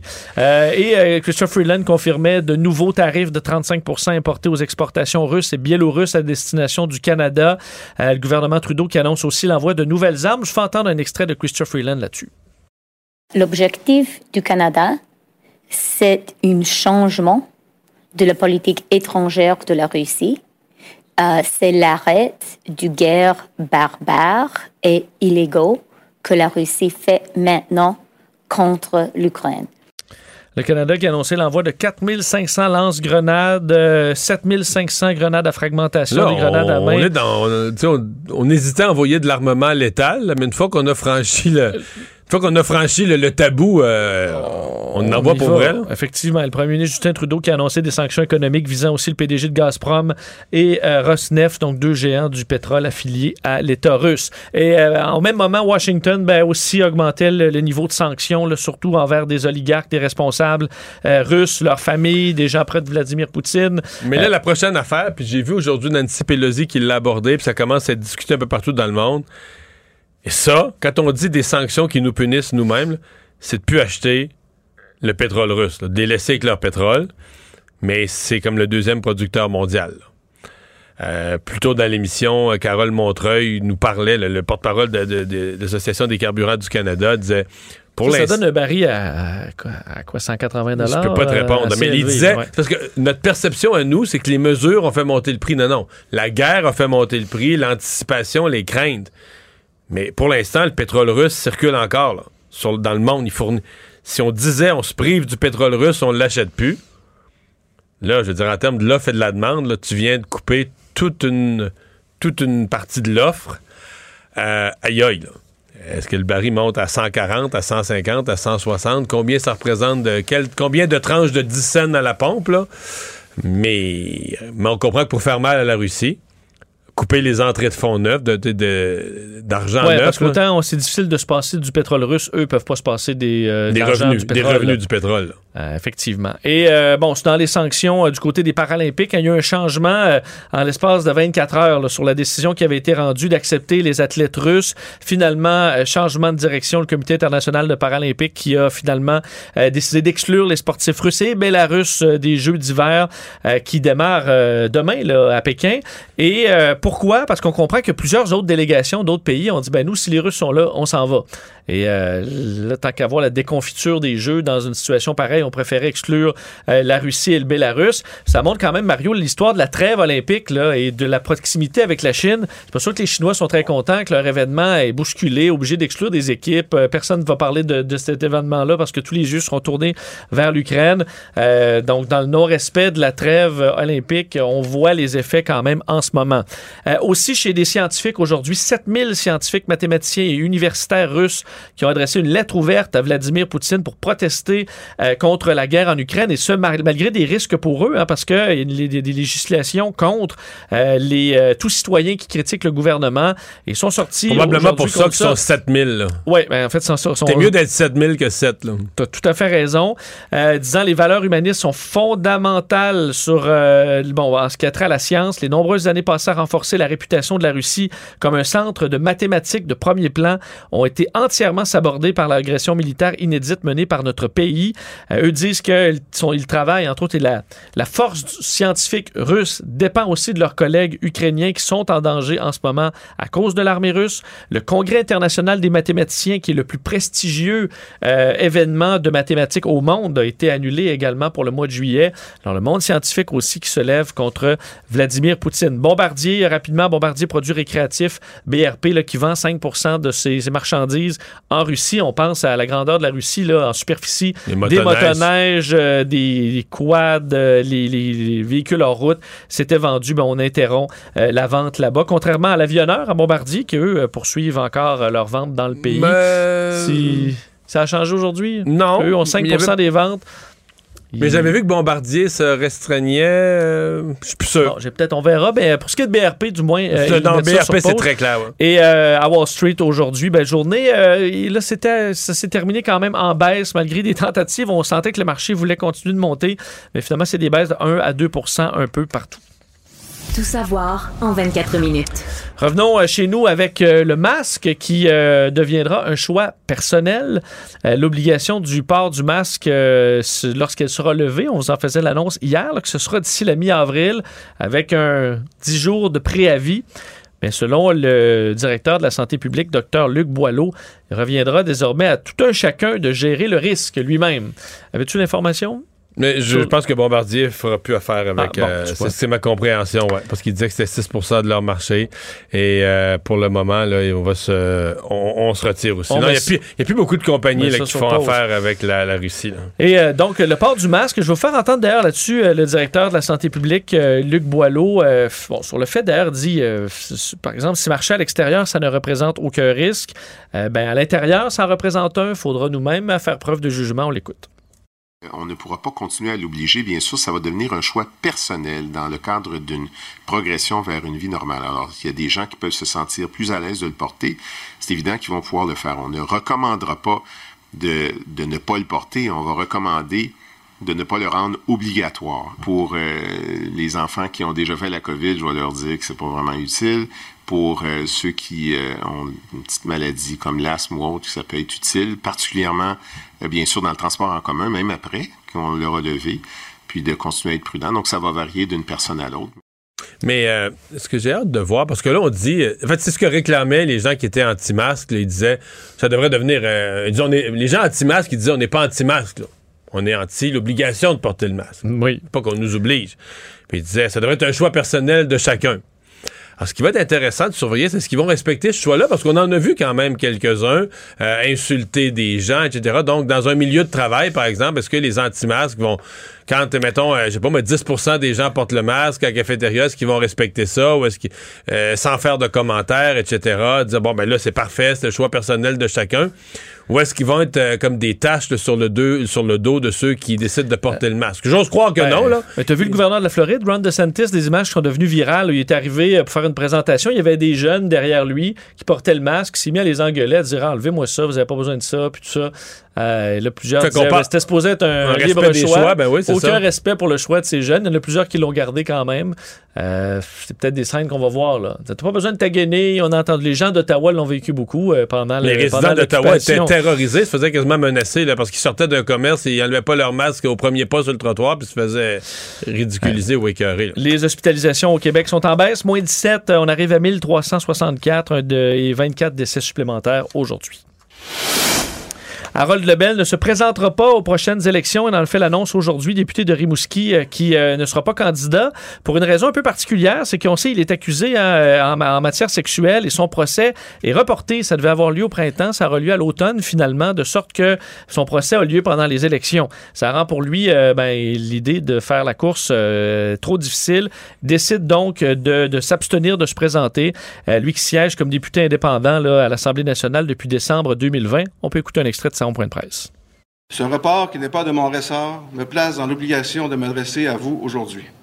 Ça me force également à prendre la décision de renoncer à ma volonté de demander à la population un troisième mandat comme député de Rimouski à l'Assemblée nationale. Une fonction si précieuse, à mes yeux, si chère pour moi. Je ne serai pas candidat aux prochaines élections générales au Québec et ça me déçoit profondément. Je serai clair, il n'y a aucun lien entre cette décision et une potentielle présomption quant à l'issue de cette affaire. Ouais, mais effectivement, il y, a- deux raisons. D'abord, écoute, faire une campagne électorale alors que tu es en procès, aurait été à peu près des mêmes, des mêmes périodes, tu es en procès pour une, question d'agression sexuelle, en soi, ça a l'air invivable. Mais je vais ajouter un argument un peu politique pour connaître bien les électeurs. Les gens, la dernière chose que les gens veulent, c'est des élections partielles, c'est de voter, là. Puis mettons qu'il est condamné, ben là, il peut pas, il peut pas rester député, il doit démissionner. Donc, euh, ça veut dire que, mettons, les élections finissent, un mois après, il est condamné, ou trois semaines après, tu retournes en élection partielle. Et ça, euh, ce que Ouais, t'entendrais... écœurer les gens, Ah, là. ce que t'entendrais dans les rues de Rimouski, même des gens qui l'aimaient bien comme député, les gens diraient, non, non, on vote pas pour lui pour avoir une élection partielle. Même si tu le sais pas, le résultat, Ouais. c'est-tu 20% 30% 40% des gens, c'est un risque que l'électeur n'est pas prêt à prendre. Donc, il était, il était cuit, là. Et même s'il est euh, indépendant, va appuyer le candidat, euh, fait tout candidat indépendantiste qui va se présenter dans sa circonscription. Et je termine avec Éric Duhem euh, qui a présenté une candidate qui passe de Québec solidaire au Parti conservateur du Québec, Luce Dano, euh, qui, bon, faut croire que le dossier euh, des mesures sanitaires a rallié des euh, deux solitudes. Ben, c'est- ouais. C'est difficile à, à comprendre. Enfin, c'est pas difficile à comprendre. Il y a beaucoup de gens de Québec solidaire qui étaient contre le vaccin. C'est plus, surtout des anti-vaccins, là. Euh, des gens de médecine, de médecine naturelle, tout ça, un peu plus grano, qui ils ont pas aimé le vaccin. Donc, lui, ils ont retrouvé Éric Duhem comme quelqu'un qui défendait les non-vaccinés. Ils ont adoré ça. Mais moi, je, je- sincèrement, Vincent, en tout respect, je veux assister à un congrès politique où ils se mettent d'accord sur les finances publiques, sur le prochain budget du Québec, sur les relations de travail, sur les lois du travail. sur- comment tu peux passer sur le- les changements climatiques? Comment tu peux passer de Québec solidaire au Parti conservateur d'Éric Duhem?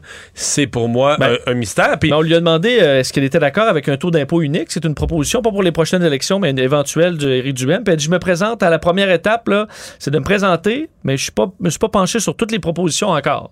Donc elle se présente, mais pas vraiment d'avis sur, euh, le programme. sur le programme. Bof. Ça viendra. Une fois l'élection lancée, mais là, après ça, il est trop tard.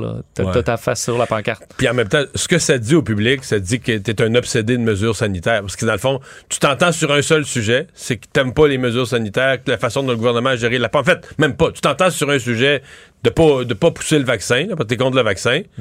Puis autour de ce sujet-là, tu dis, ben tout le reste de la politique est peu important. Rappelez que dans un mois et demi, il n'y aura plus de mesures. Pendant que votre attention est centrée sur vos urgences du matin, vos réunions d'affaires du midi, votre retour à la maison ou votre emploi du soir, celle de Desjardins Entreprises est centrée sur plus de 400 000 entreprises à toute heure du jour. Grâce à notre connaissance des secteurs d'activité et à notre accompagnement spécialisé, nous aidons les entrepreneurs à relever chaque défi pour qu'ils puissent rester centrés sur ce qui compte, le développement de leur entreprise. La Banque Q est reconnue pour faire valoir vos avoirs sans vous les prendre. Mais quand vous pensez à votre premier compte bancaire, tu sais, dans le temps à l'école, vous faisiez vos dépôts avec vos scènes dans la petite enveloppe. Hmm, C'était bien beau. Mais avec le temps, ce vieux compte-là vous a coûté des milliers de dollars en frais, puis vous ne faites pas une scène d'intérêt. Avec la Banque Q, vous obtenez des intérêts élevés et aucun frais sur vos services bancaires courants. Autrement dit, ça fait pas mal plus de scènes dans votre enveloppe, ça. Banque Q. Faites valoir vos avoirs. Visitez banqueq.ca pour en savoir plus. Ici Ricardo. Et Émilie, marchand d'IGA. On a envie de vous inspirer à bien manger. À moins de 5 la portion. Suffit de repérer les produits valeurs sûres et de les cuisiner avec une de nos recettes. Les valeurs sûres, c'est bien pensé, hein? Bien sûr! Détails sur IGA.net. Le remède à la désinformation. Mario Dumont et Vincent Dessureau. Cube Radio. Le conflit Russie-Ukraine avec Guillaume Lavoie. Bonjour Guillaume.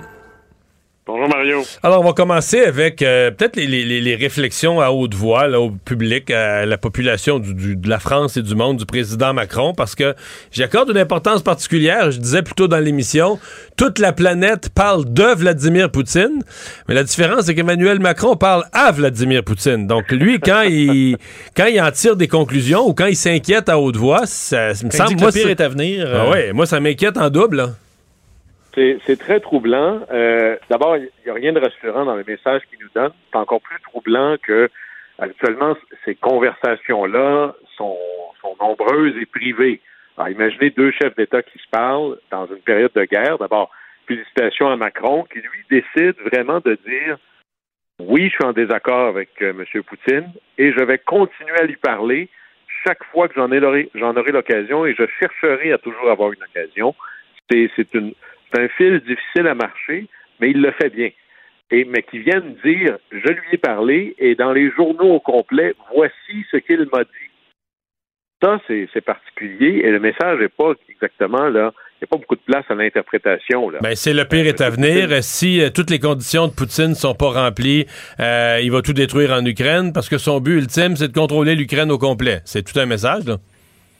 Et, là, M. Poutine, il tombe dans une vieille rhétorique russe presque millénaire. Cette idée, puis j'y reviens encore, cette pensée dans le psyché russe que M. Poutine, qui veut être l'héritier de Pierre le Grand, un tsar, la civilisation russe est une civilisation unique, supérieure, avec une destinée grandiose à portée continentale. Et dans son histoire, elle a toujours dû composer avec un monde de l'Ouest, hostile, opposé à sa grandeur, qui ne manœuvre que pour lui nuire, pour l'empêcher d'être la grande civilisation qu'elle est supposée être. Et en passant, le- la naissance du peuple russe, presque de l'ethnie russe, c'est plate pour M. Poutine, mais c'est dans, les- c'est dans les environs de Kiev à peu près. Ouais. Et, et c'est pour ça qu'il martèle sans cesse. C'est pas nouveau, là. Il y avait ce sommet fameux avec George Bush où il lui dit George, arrête avec ton histoire de l'Ukraine. C'est même pas un vrai pays. C'est un seul peuple. Alors là, il y a des négos qui s'ouvrent. Quand tu pars avec la prémisse que les gens dans l'autre pays sont non seulement pas un pays, mais que c'est pas un peuple différent, ça laisse pas beaucoup de marge de manœuvre. Alors, les négociations qui ouvrent sur d'abord des il y a des bonnes nouvelles, un corridor euh, humanitaire permettre de sortir les blessés, euh, permettre à la limite de, sortir les réfugiés, ça pourrait être intéressant. Ce qui m'inquiète profondément avec ça, et, et ça, ça fait du sens avec le, le rapport que nous fait le président Macron, c'est une fois qu'on a sorti les civils, habituellement dans les conflits, ça c'est la prémisse avant d'avoir une attaque encore plus violente. Et là, il y a encore des choses qui fonctionnent en Ukraine. Il y a de l'électricité, il y a de l'eau courante. Alors, qu'est-ce qu'on peut Plus faire? dans toutes les villes, quand même. là. À Mariupol, il n'y a plus rien. là. Non, non, non. Il y a effectivement des villes où il n'y a plus rien du tout, mais là, ça va être la suite. Il y a d'autres grandes villes. Kiev, euh, Lviv dans l'ouest, est-ce qu'on va, euh, Dniepropetrovska, est-ce qu'on va aller jusqu'à décider de je vais vous mettre dans le noir et vous assoiffer et vous empêcher de vous nourrir? Et je vais littéralement transformer l'Ukraine en un champ de ruines. jusqu'à ce que vous compreniez combien je vous aime. Voyez un peu le ridicule de la chose. Mais une fois qu'on sort femme et enfant, est-ce que c'est un prélude à une, violence encore plus grande? Parce que malgré tout ce qu'on a vu, il faut reconnaître, et c'est pas ici pour excuser M. Poutine de quoi que ce soit, que l'attaque a été à- pas à pleine puissance. L'aviation russe pourrait transformer l'Ukraine en un terrain de football demain matin. Là. Alors, est-ce que là, c'est pour augmenter véritablement le niveau de violence et de destruction? Ça, c'est ce qui euh, pourrait être inquiétant. Puis vous avez vu que la rhétorique et les, les messages envoyés par le président ukrainien, c'est de dire, euh, lui, il en demande encore plus et le plus vite. Peut-être que c'est ça qui voit venir. Alors, je vous dirais que notre niveau d'inquiétude euh, est un peu plus élevé aujourd'hui qu'il ne l'était hier. Guillaume, euh, tu parlais de, Emmanuel Macron. Euh, Si on parle un peu de l'effet sur la politique, parce que c'est immense quand même, le sujet s'est imposé euh, de façon assez dramatique dans l'actualité, un peu partout. Là, il y a des réélections par endroits. On a l'Allemagne où, bon, on a un nouveau chancelier qui, est arrivé avec des dépenses militaires que, les Allemands n'avaient pas vues depuis très, très longtemps. Donc, ça change la donne au niveau politique, pas à peu près en Europe. C'est absolument exceptionnel et, là-dessus, euh, c'est bien plate pour ceux qui font des, projections politiques et les futurologues parce que quelque chose comme ça vient transformer complètement l'équation politique.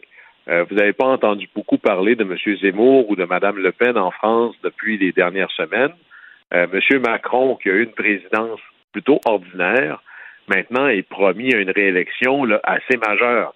Il s'est posé dans un chef d'État comme le veulent les Français. D'envergure mondiale. héritier.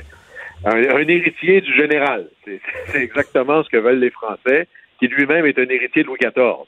Euh, il, il a pris la position dont les Français s'attendent dans leur perception mythique de la France dans le monde, qui laisse tous les autres soit complètement là dans les, je dirais, les notes de bas de page, ou sinon avec un discours qui les met en porte-à-faux. Par exemple, il y a des banques russes qui avaient aidé à financer euh, le Front National à l'époque. M. Zemmour avait une portée un peu différente, plutôt à limite euh, négociationniste avec euh, M. Poutine. Là, on voit que ceux qui étaient dans le jeu de il est peut-être pas si pire que ça sont relégués du mauvais côté de l'histoire.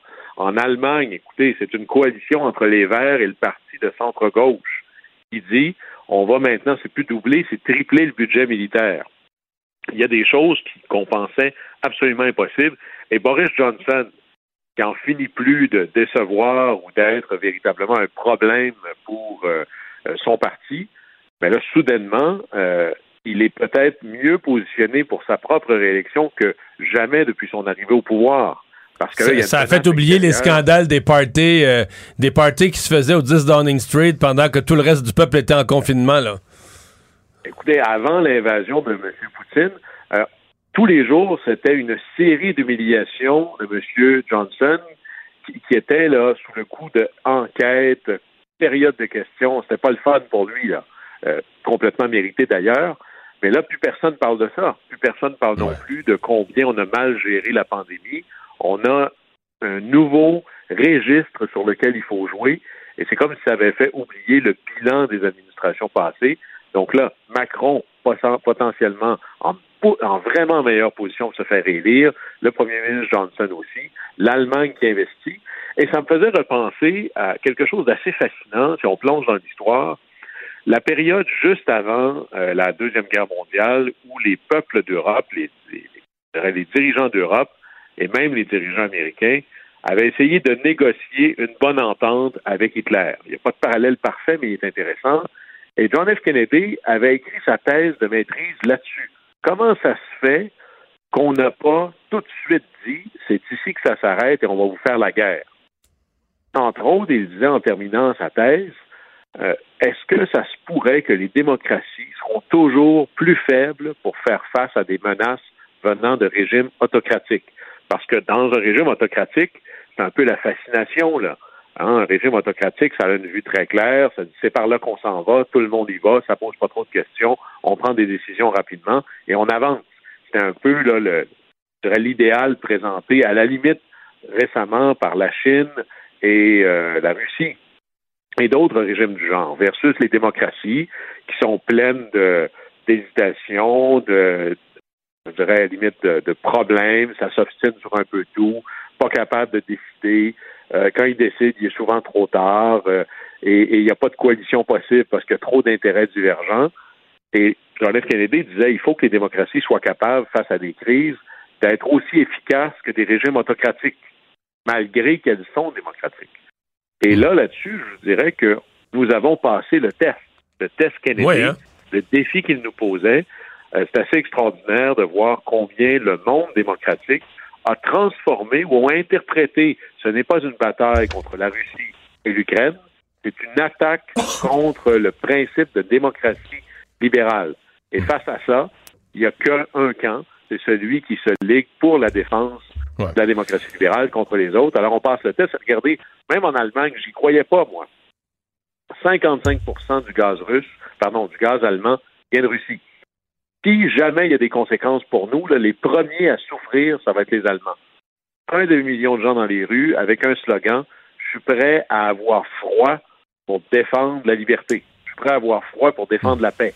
Et c'est un exemple, je pense, de ce que Poutine avait mal calculé. Il ne reste pas beaucoup de temps, Guillaume, mais je vais t'entendre sur une question que les gens, on, on l'entend, puis les gens la posent à dire, les gens ont l'impression que le problème, c'est pas toute la Russie, que le problème, c'est pas le peuple russe, que c'est Poutine, et on dit, ben, pourquoi on va pas, on entend tout, là, pourquoi on va pas... Quelqu'un qui va aller le tuer à un moment C'est ça, donné. quelqu'un qui va aller le kidnapper, l'assassiner, se débarrasser de lui.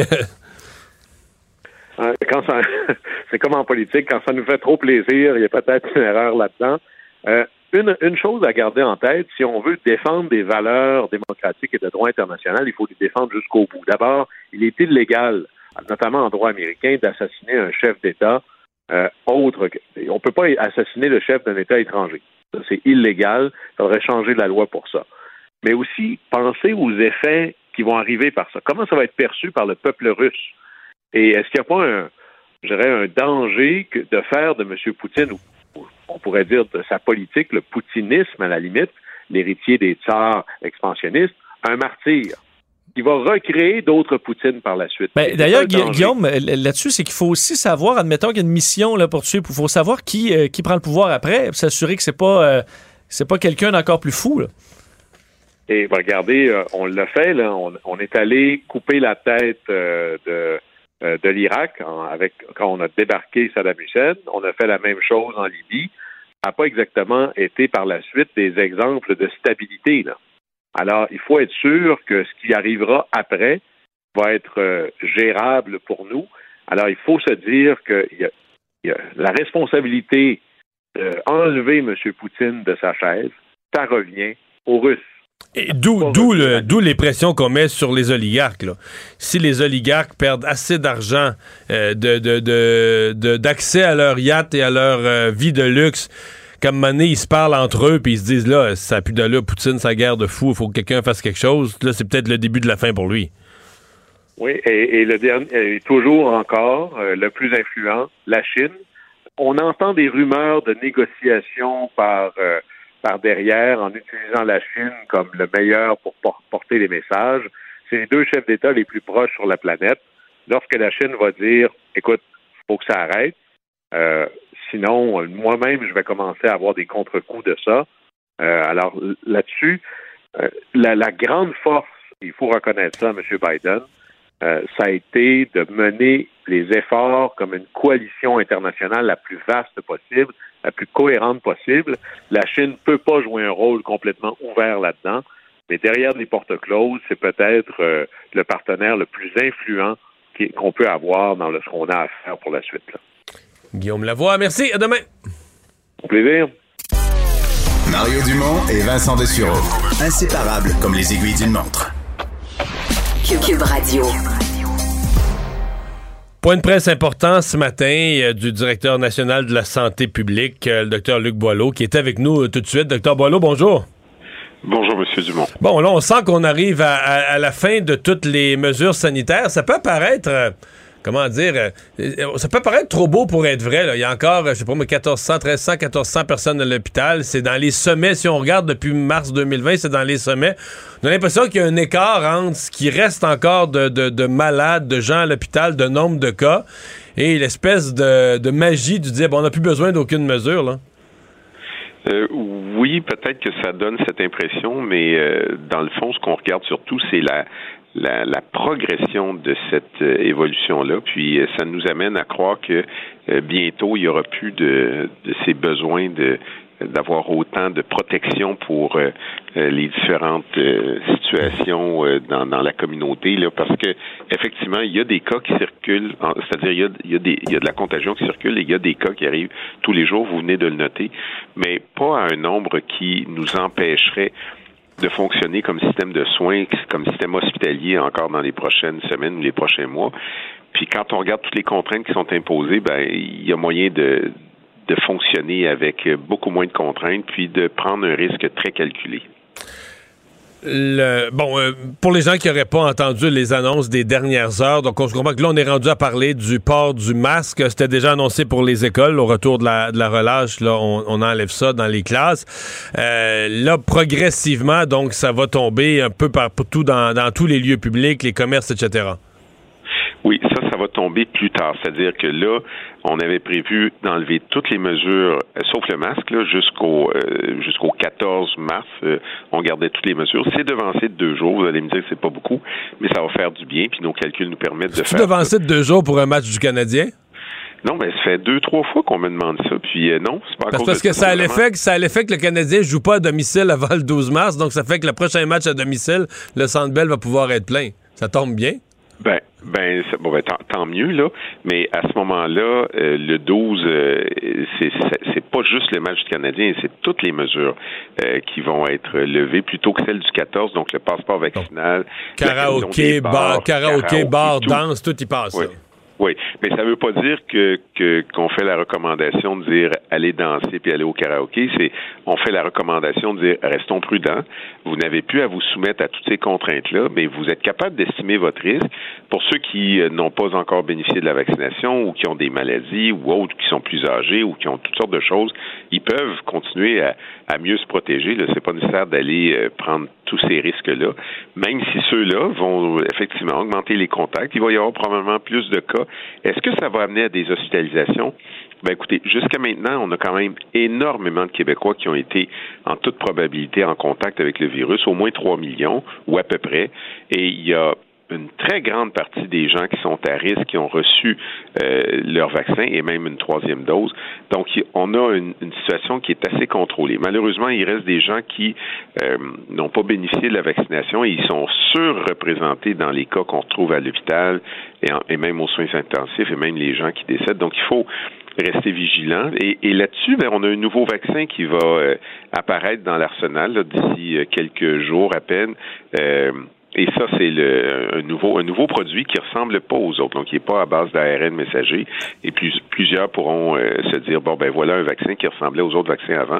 Et on va aller en euh, Allez-vous faire une espèce de campagne d'information ou une poussée supplémentaire? Puis je sais que dans certains groupes religieux, là, il y a des gens qui, pour des raisons euh, supposément de recherche, des choses qu'ils avaient vues sur Internet, ils ont dit, nous, on prendra jamais un ARN messager. Donc, il y a des des églises de certains euh, groupuscules religieux, mais quand même des églises au complet, où le pasteur a dit de pas se faire vacciner, personne ne se fait vacciner, mais c'est pas nécessairement des gens qui seraient anti-vaccins.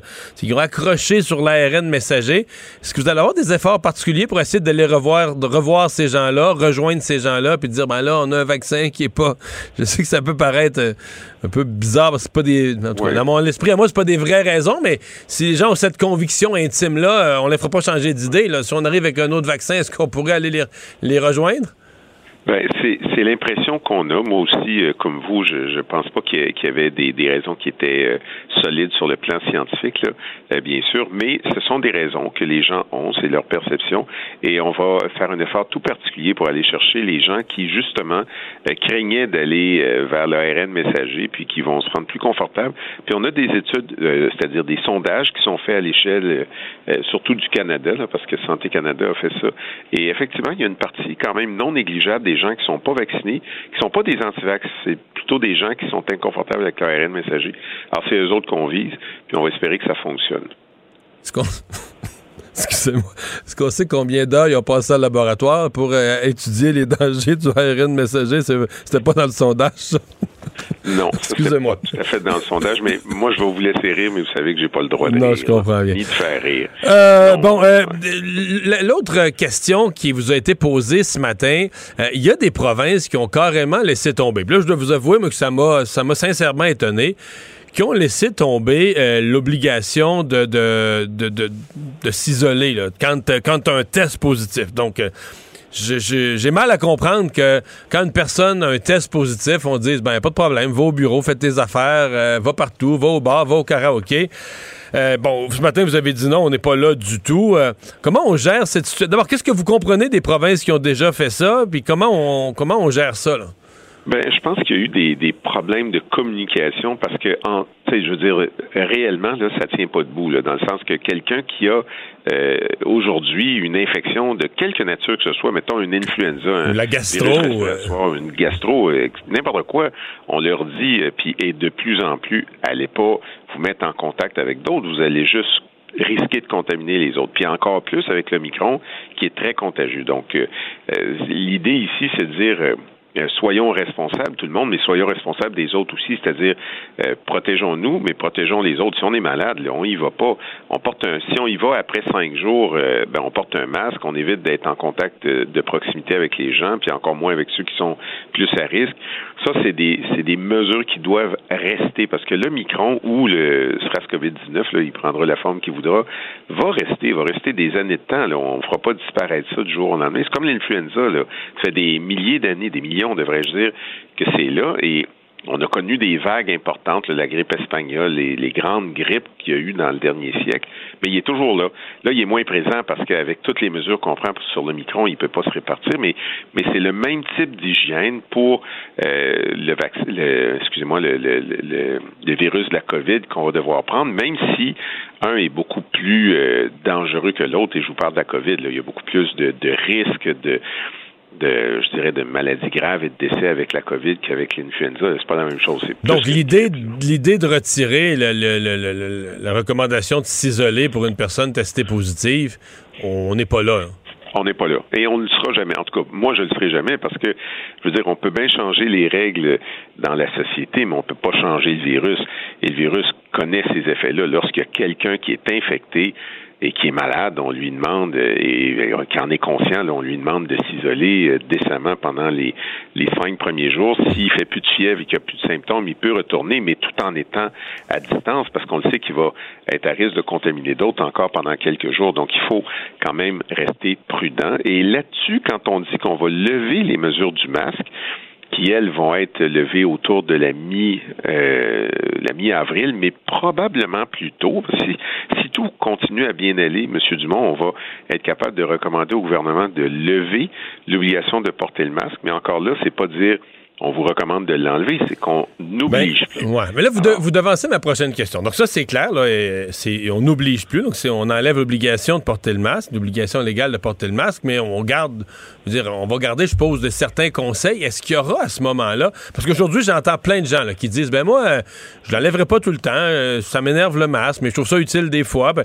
mais là, ces gens-là vont vouloir avoir euh, une espèce de guide. Je pense qu'ils ont tous un instinct des lieux fermés puis des lieux où on est proche d'autres gens.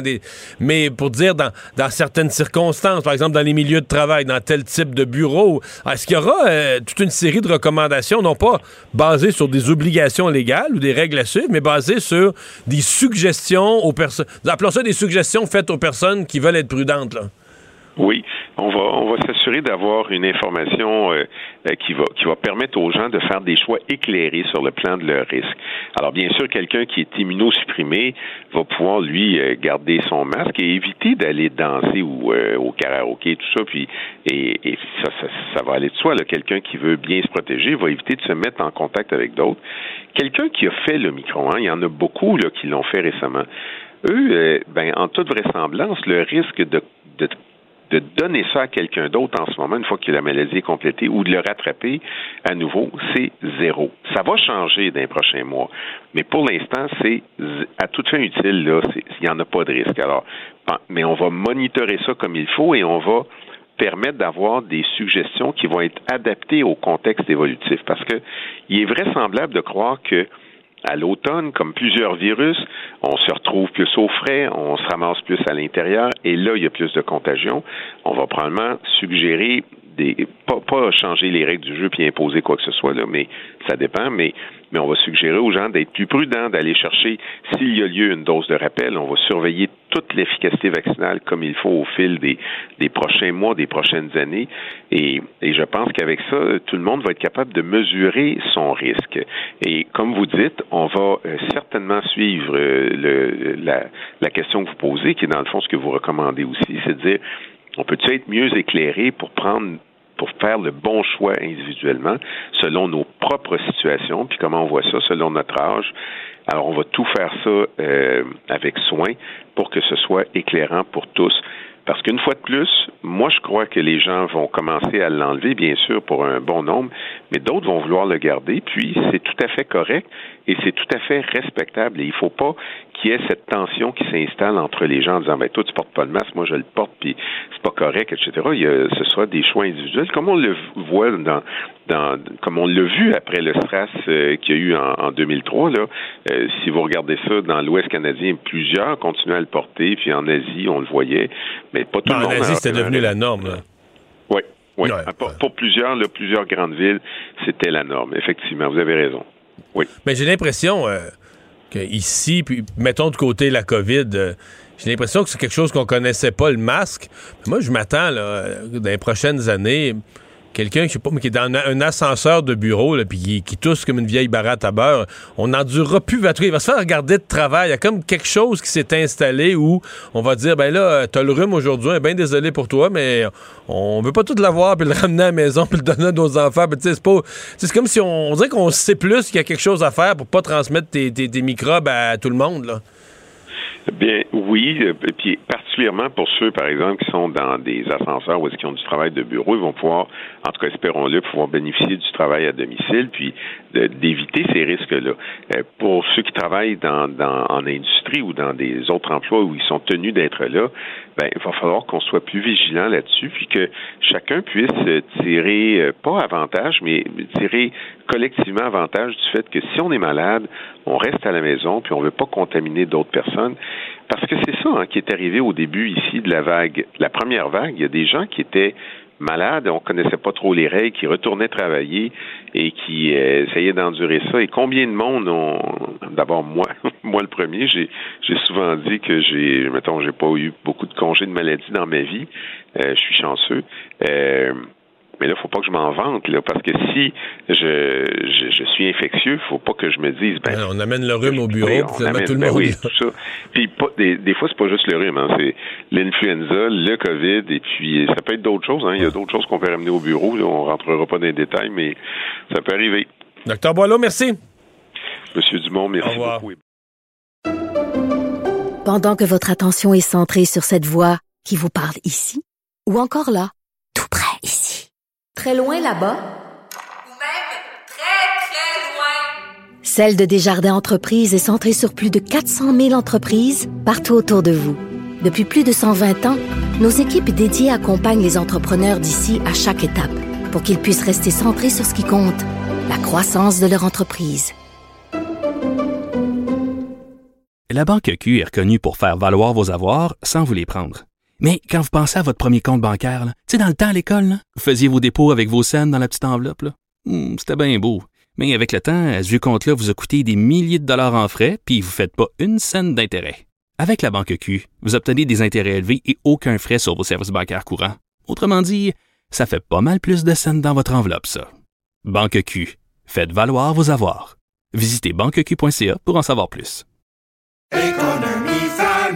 Ici Ricardo. Et Émilie, marchand d'IGA. On a envie de vous inspirer à bien manger. À moins de 5 la portion. Suffit de repérer les produits valeurs sûres et de les cuisiner avec une de nos recettes. Les valeurs sûres, c'est bien pensé, hein? Bien sûr! Détails sur IGA.net. Mario Dumont et Vincent Dessureau. Un duo aussi populaire que Batman et Robin. Cube Radio.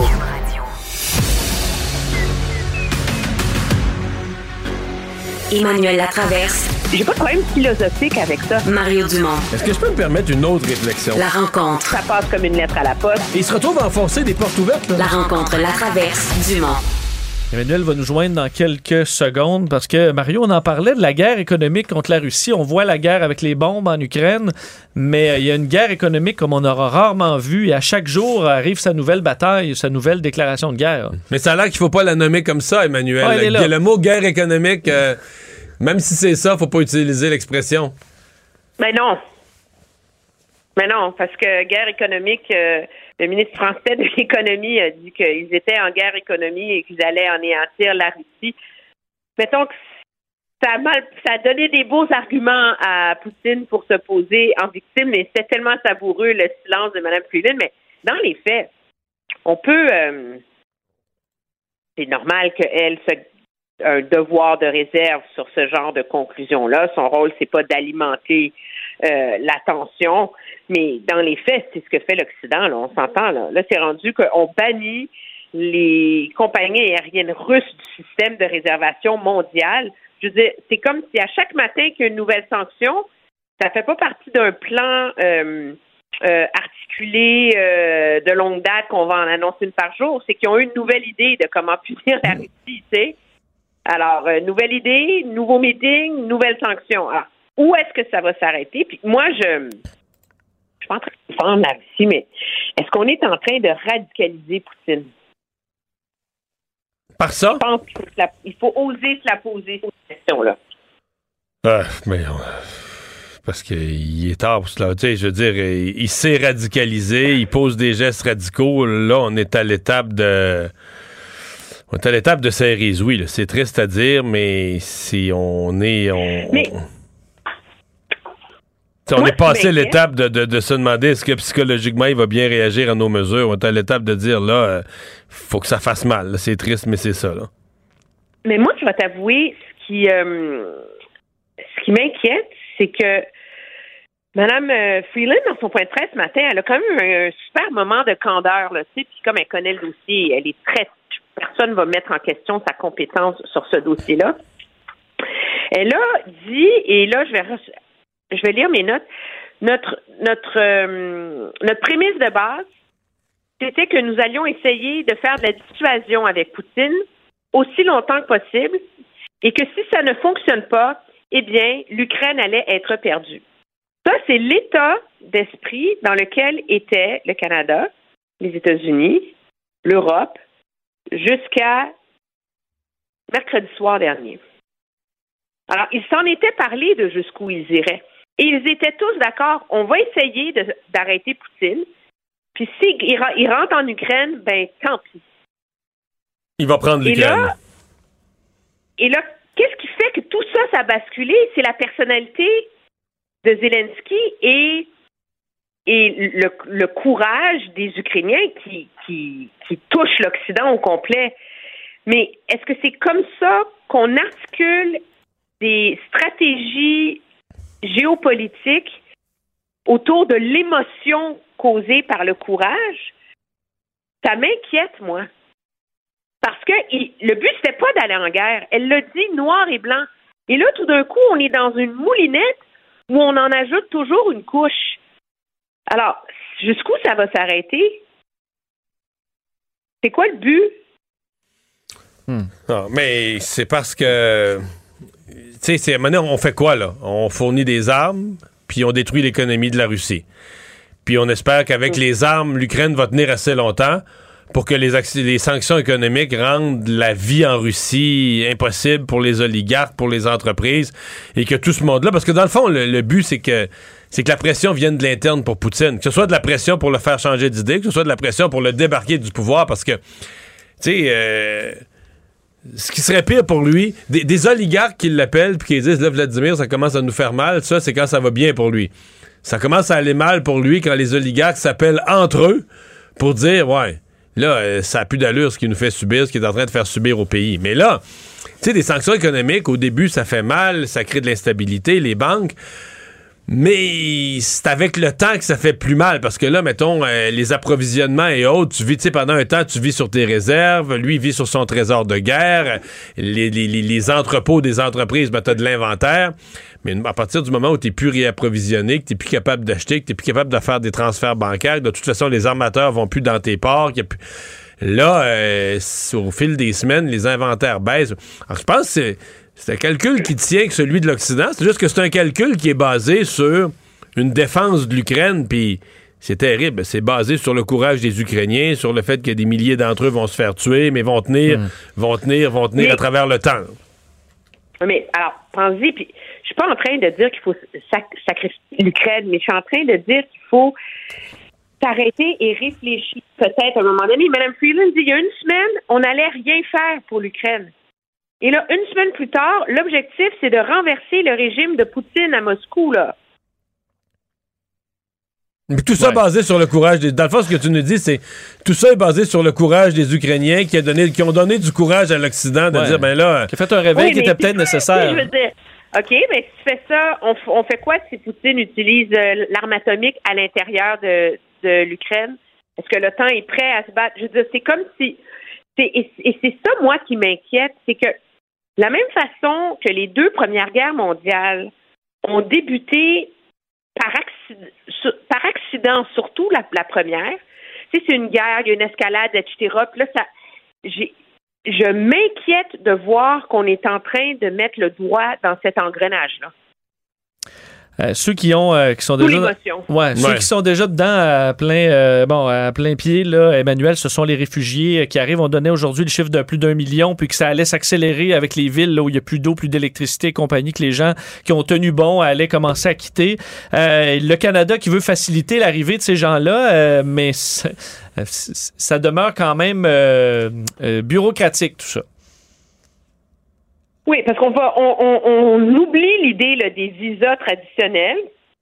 Ça va être plus simple. Il va falloir remplir un formulaire, mais se rendre à l'ambassade pour aller faire faire sa prise d'empreinte digitale, donc pour se soumettre au processus de biométrie.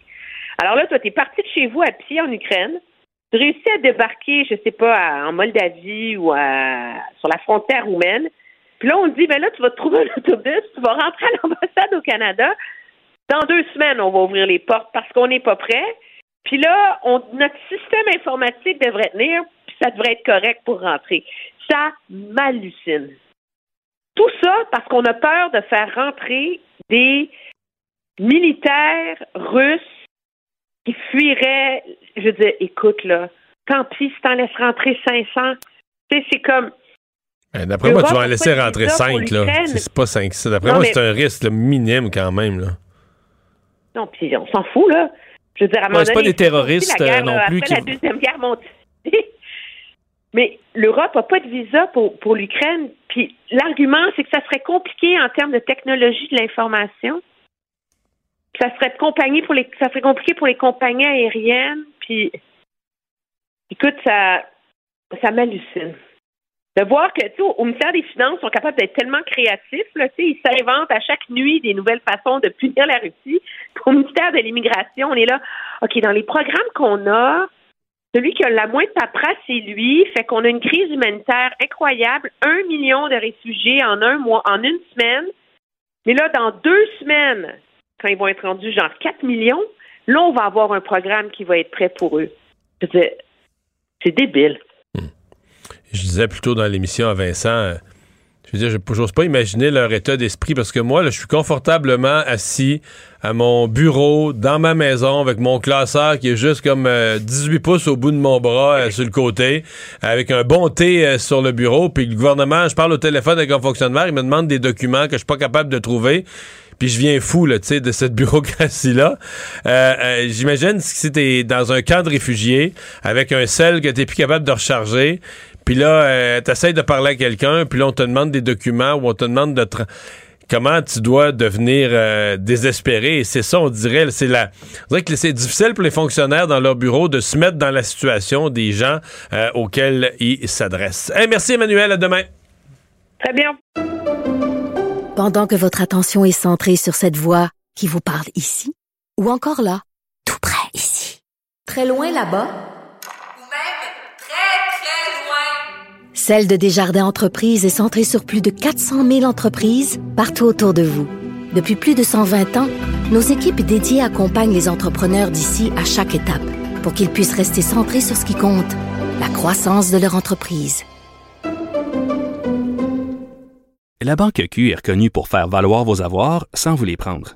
Mais quand vous pensez à votre premier compte bancaire, tu sais, dans le temps à l'école, vous faisiez vos dépôts avec vos scènes dans la petite enveloppe. Hmm, C'était bien beau. Mais avec le temps, à ce compte-là vous a coûté des milliers de dollars en frais, puis vous ne faites pas une scène d'intérêt. Avec la Banque Q, vous obtenez des intérêts élevés et aucun frais sur vos services bancaires courants. Autrement dit, ça fait pas mal plus de scènes dans votre enveloppe, ça. Banque Q. Faites valoir vos avoirs. Visitez banqueq.ca pour en savoir plus. Ici Ricardo. Et Émilie, marchand d'IGA. On a envie de vous inspirer à bien manger. À moins de 5 la portion. Suffit de repérer les produits valeurs sûres et de les cuisiner avec une de nos recettes. Les valeurs sûres, c'est bien pensé, hein? Bien sûr! Détails sur IGA.net. Combiner crédibilité et curiosité. Mario Dumont. Cube Radio.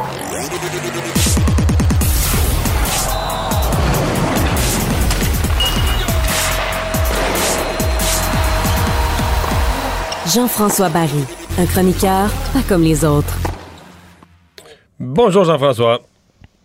Salut Mario. Alors, euh, ben, après un match complètement fou avant hier contre les Jets de Winnipeg, euh, le Canadien va avoir tout un test de hockey ce soir.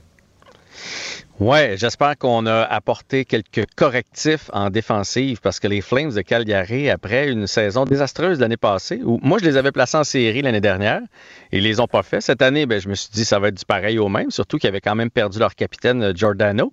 Et finalement, les Flames, euh, sans faire de jeu de mots, sont en feu présentement. Premier de la section Pacifique. 11 victoires de suite à domicile.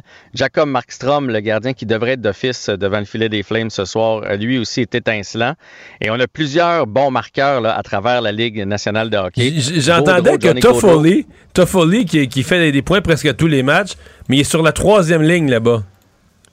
Non, non, là-bas, on a une attaque équilibrée. Puis effectivement, il est sur la troisième ligne.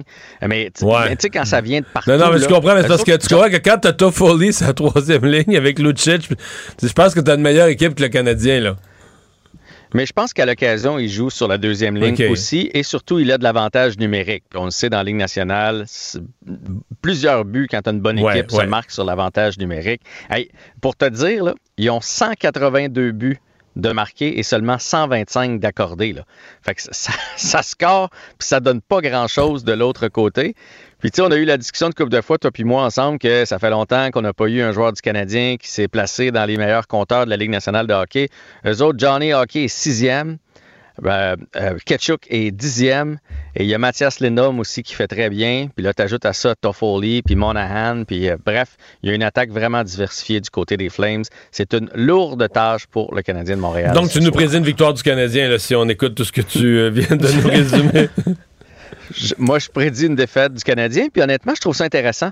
Euh, dans le sens que là, bon, Martin Tin- Saint-Louis est arrivé, il a mis des choses en place. Puis là, là c'était. Il était fin, il était beau, euh, tout le monde l'aimait, puis dans l'équipe, tout allait bien, puis c'est parfait. Mais c'est dans la défaite qu'on veut voir ceux qui vont se lever. Tu sais, c'est dans la, la défaite qu'on a vu Jeff Petrie, quel visage il avait. Puis il faut pas que ce soit euh, euh, un, un tapis rouge là, jusqu'à la fin de l'année. Ça prend de l'adversité. Tu sais, Montembeau, comment il va se relever? Ça va nous en dire long pour savoir qu'est-ce qu'on fait l'an prochain avec lui. Puis les jeunes, un Laurent Dauphin, un Petzetta qu'on a dans la- dans l'alignement ce soir, un Caulfield, est-ce qu'il est qu'il va être capable de retrouver le, le fond du filet sur, Sur, la, route, contre ça une équipe, ouais, c'est ça, contre Ouais. une bonne équipe et un bon gardien. C'est là. Fait que moi, de l'adversité pour Hughes et Gorton présentement, qui sont en train de décider euh, qui on garde, avec qui on poursuit l'aventure, etc., je trouve ça fort intéressant, bien honnêtement. Et ça me dérange pas que le Canadien, euh, dans, en- mettons que le Canadien en gagne aucune sur les quatre dans le voyage, ça me passe 10 pieds Mais- par-dessus la tête mais on parce que présentement, on cherche des réponses. On peut-tu espérer qu'au moins ce soir, le Canadien réussisse à ce qu'on ait un match? Ce serait déjà. Ah, euh, ben ça, je pense que oui. Oui? Ben, on en a eu un, euh, mine de rien, contre les Jets. Oui, ben, une remontée de Euh, quatre aller buts. Jusqu'au début. Ben oui, une remontée de 4 Ouais, buts. on on, a... eu un match, je comprends, mais tu sais, je veux dire, peut-on ce soir, le Canadien réussit pas à lancer, réussit pas. Tu sais, on a vu quand même des matchs contre des bonnes équipes où le Canadien rentre même pas en zone adverse ou rentre, rentre un peu là, Ouais. tenant- en se tenant le long de la bande, t'envoies la rondelle de loin en direction générale du gardien, ben ça. euh, Mais je pense pas que ça va être ça, parce que le Canadien, honnêtement, même contre les Jets, on dominait pendant longtemps au chapitre des tirs au but. C'est qu'on a donné quatre buts sur les six premiers lancés. Il n'y a aucune équipe de la Ligue nationale de hockey qui se remettrait de ça. On va être bien honnête, là. Euh, par contre, ce qui me fait peur, c'est que les Flames, puis souviens-toi, dans les deux dernières années, on en a parlé souvent, euh, ont le numéro du Canadien, parce que c'est une équipe qui joue hyper physique. Eux autres, ils vont nous faire payer chacune des batailles. Et comme on le disait tantôt, ils ont trois lignes euh, qui sont capables de patiner. Mais si on enlève Johnny Gaudreau, là, qui est vraiment euh, tout petit, c'est un, un 5 et 10, euh, 160 livres, euh, les autres, là, en plus d'être bons, sont gros. Ils vont mettre l'échec avant. Puis la, la recette contre le Canadien de Montréal, c'est- c'est c'est pas difficile. là. Tu mets ça derrière nos défenseurs, puis tu les frappes, puis tu les frappes, puis clac, puis Wyman, là, tu, tu Hmm. vas mettre de la pression derrière le filet. Puis là, Tu ils vas vont avoir, tu vas avoir des rondelle. rondelles en masse, c'est ça. Ouais. C'est en plein ça. Pendant Exact. ce temps-là, Jean-François Philippe Dano, euh, ben, ça va bien? Ça va bien ces affaires? Ça fait mal à Oui, voir? ça va bien, mais je veux juste avant, je veux juste dire que c'est euh, Ouais, Andrew. Hammond devant le filet ce soir. Hein? Euh, soit dit en passant, là, on ne donne pas un autre départ à Montembeau. Euh, donc, Hammond qui a toute une fiche de deux victoires, 1,72 depuis son arrivée avec le Canadien et 939 de pourcentage d'efficacité. C'est pas rien. Euh, oui, Philippe Dano, je pense qu'on va vraiment s'en mordre les doigts pendant longtemps. A marqué son 16e but hier. Il serait, premier, il serait chez en- le Canadien. Ben oui, il serait premier certain. Et il est en voie de, connaître sa meilleure saison à vie, avec euh, probablement quelque chose qui va tourner alentour de 25 buts. Et il est toujours aussi bon dans sa zone. C'est surtout ça l'affaire avec Philippe Dano. Et les Kings, qu'on voyait en pleine reconstruction, puis on se disait, les Kings, ça va être dans quelques années. Les Ducks ont des meilleurs jeunes, etc., etc.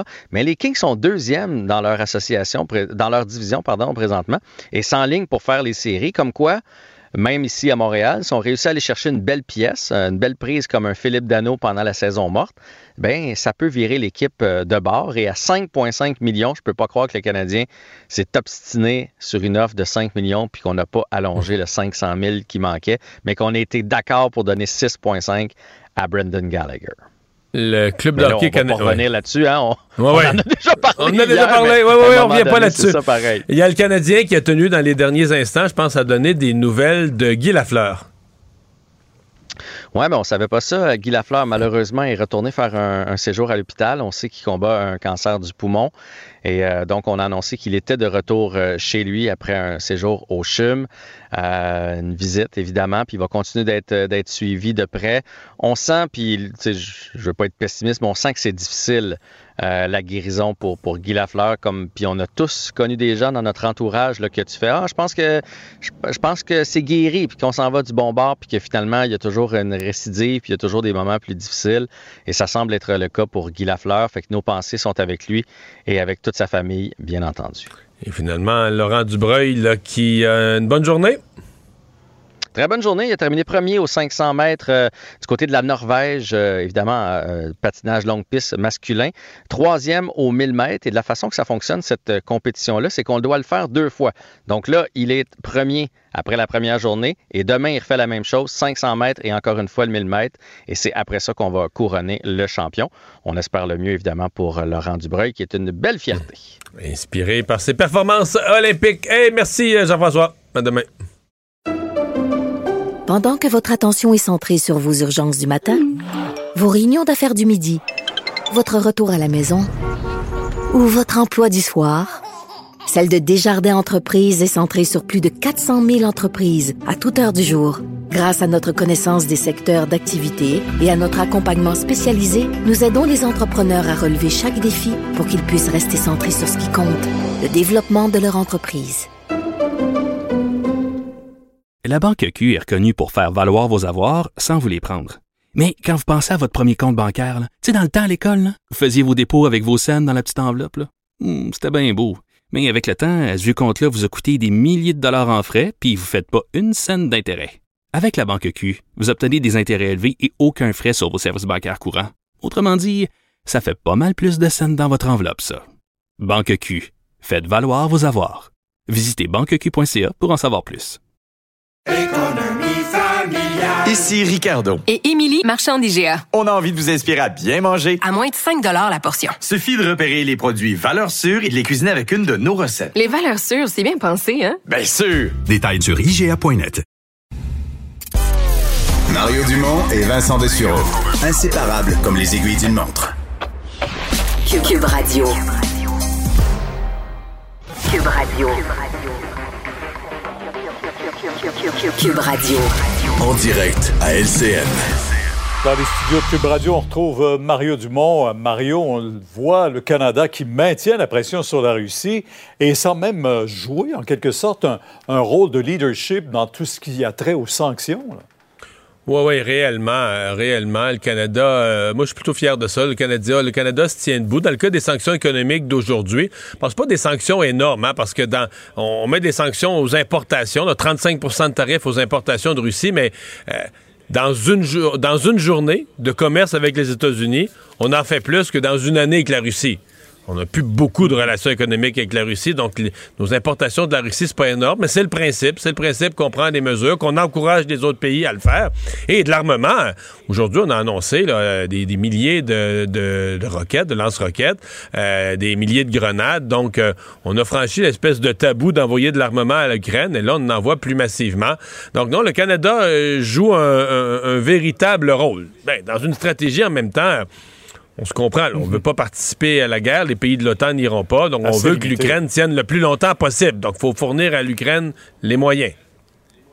Oui, absolument. Et, et il y avait euh, cette rencontre, encore une deuxième rencontre aujourd'hui. Il y avait beaucoup d'espoir. Euh, on s'en tire avec un, un couloir pour permettre aux civils de quitter, mais euh, avec pendant ce temps-là, et parallèlement à ça, pendant ce temps-là, me- justement, le président Macron parlait au président Poutine et, on comprend que le pire est à venir. Ouais, les pourparlers, c'est mieux que rien. D'abord, c'est c'est bon qu'on garde des canaux de communication ouverts, qu'on fasse des réunions. On a fixé une troisième d'ailleurs. Bon, le corridor, Pierre, c'est minimal là, pour sortir les blessés. C'est qu'on ait euh, on- un corridor humanitaire pour sortir les, blessés, les corps des, des- des personnes décédées, peut-être rentrer des médicaments, peut-être permettre à certaines personnes là, euh, qui veulent fuir là, de, de fuir, des gens qui veulent pas se battre mais qui veulent juste fuir le pays, des réfugiés de fuir. Mais on s'entend que c'est le minimum vital, appelons ça comme ça. Mais moi, j'ai été très inquiété, sincèrement, par le président Macron parce que sais, la planète au complet, là, des experts, des politologues, euh, des, des- toutes sortes de spécialistes parlent du président Poutine. Mais Emmanuel Macron, c'est le seul qui parle à Poutine. Lui, il parle au gars. Ben, il a parlé pendant une heure. Il a parlé pendant Ah, plus d'une une heure, nous heure. dit-on, mais le rapport qu'il nous en fait, c'est comme épouvantable. C'est comme il nous dit, euh, le pire s'en vient, euh, Poutine semble déterminé à tout détruire sur son passage, veut dominer l'Ukraine au complet. Et sincèrement, depuis Qu'est-ce qui 40 va l'arrêter? Qu'est-ce qui pourrait l'arrêter? Ben, la résistance ukrainienne jusqu'à un pays, certain ouais. point. euh, mais là, il faut rapidement fournir, à, il faut rapidement fournir à l'Ukraine des missiles, des missiles anti-aériens là. Et des, des- il faut, si l'Ukraine n'est pas capable de contrôler un peu son espace aérien avec des missiles qui vont soit abattre les avions russes, les éloigner, euh, faire bon, euh, intercepter les missiles euh, russes. Parce que là, la destruction, ça n'a pas de bon sens. On voit les images, mais on en a vu toute la journée dans plusieurs villes. Et je voyais le rapport là, des gens, là, des, des- des gens qui restent encore dans leur dans des appartements, là, dans des, des- des résidences, des appartements de, de Mariupol, entre autres. Là. Ça n'a plus de bon sens. Il n'y a plus d'eau, Ah. il n'y a plus d'électricité, il n'y a plus de chauffage. Je veux dire, c'est des villes. Tu comprends? On dit qu'on on se pose la question est-ce que les Russes ou les Ukrainiens contrôlent la ville? Mais sincèrement, Pierre, il n'y a plus de ville. C'est les ruines. Mhm. Mhm. Que c'est triste ces images. Euh, Mario, un mot sur le masque, parce que d'ici la mi-avril, ben, ce sera notre choix de le porter ou pas. Là. Ouais, ben c'est vraiment la fin des euh, c'est vraiment la fin des mesures. hein. C'est les dernières dernières mesures euh, qui tombent. Euh, la santé publique aujourd'hui qui en a donné les explications, un peu les délais d'ici la mi-avril, les explications le comment. Et ben il faut juste se croiser les doigts que ça continue à bien aller. Bon, en ce qui me concerne, le port du masque. J'ai jamais pensé que c'était quelque chose. Les gens qui se plaignaient que ça ou qui en faisaient des grosses affaires. Pour moi, on peut pas mettre ça dans la même catégorie. Tu sais, fermer des restaurants, fermer des établissements, cinéma ou autre. D'abord, on prive les gens la population d'une activité, mais pour les investisseurs, pour les propriétaires, les gens qui ont mis leur vie dans un restaurant, c'est une grosse décision de le fermer. Puis je comprends qu'on soit pressé de le rouvrir en disant, ben, il faut que ça marche, il faut que les gens puissent gagner leur vie. Hey, le, ma- le masque, c'est pas la même affaire. Des gens qui ont fait un grand cas du masque.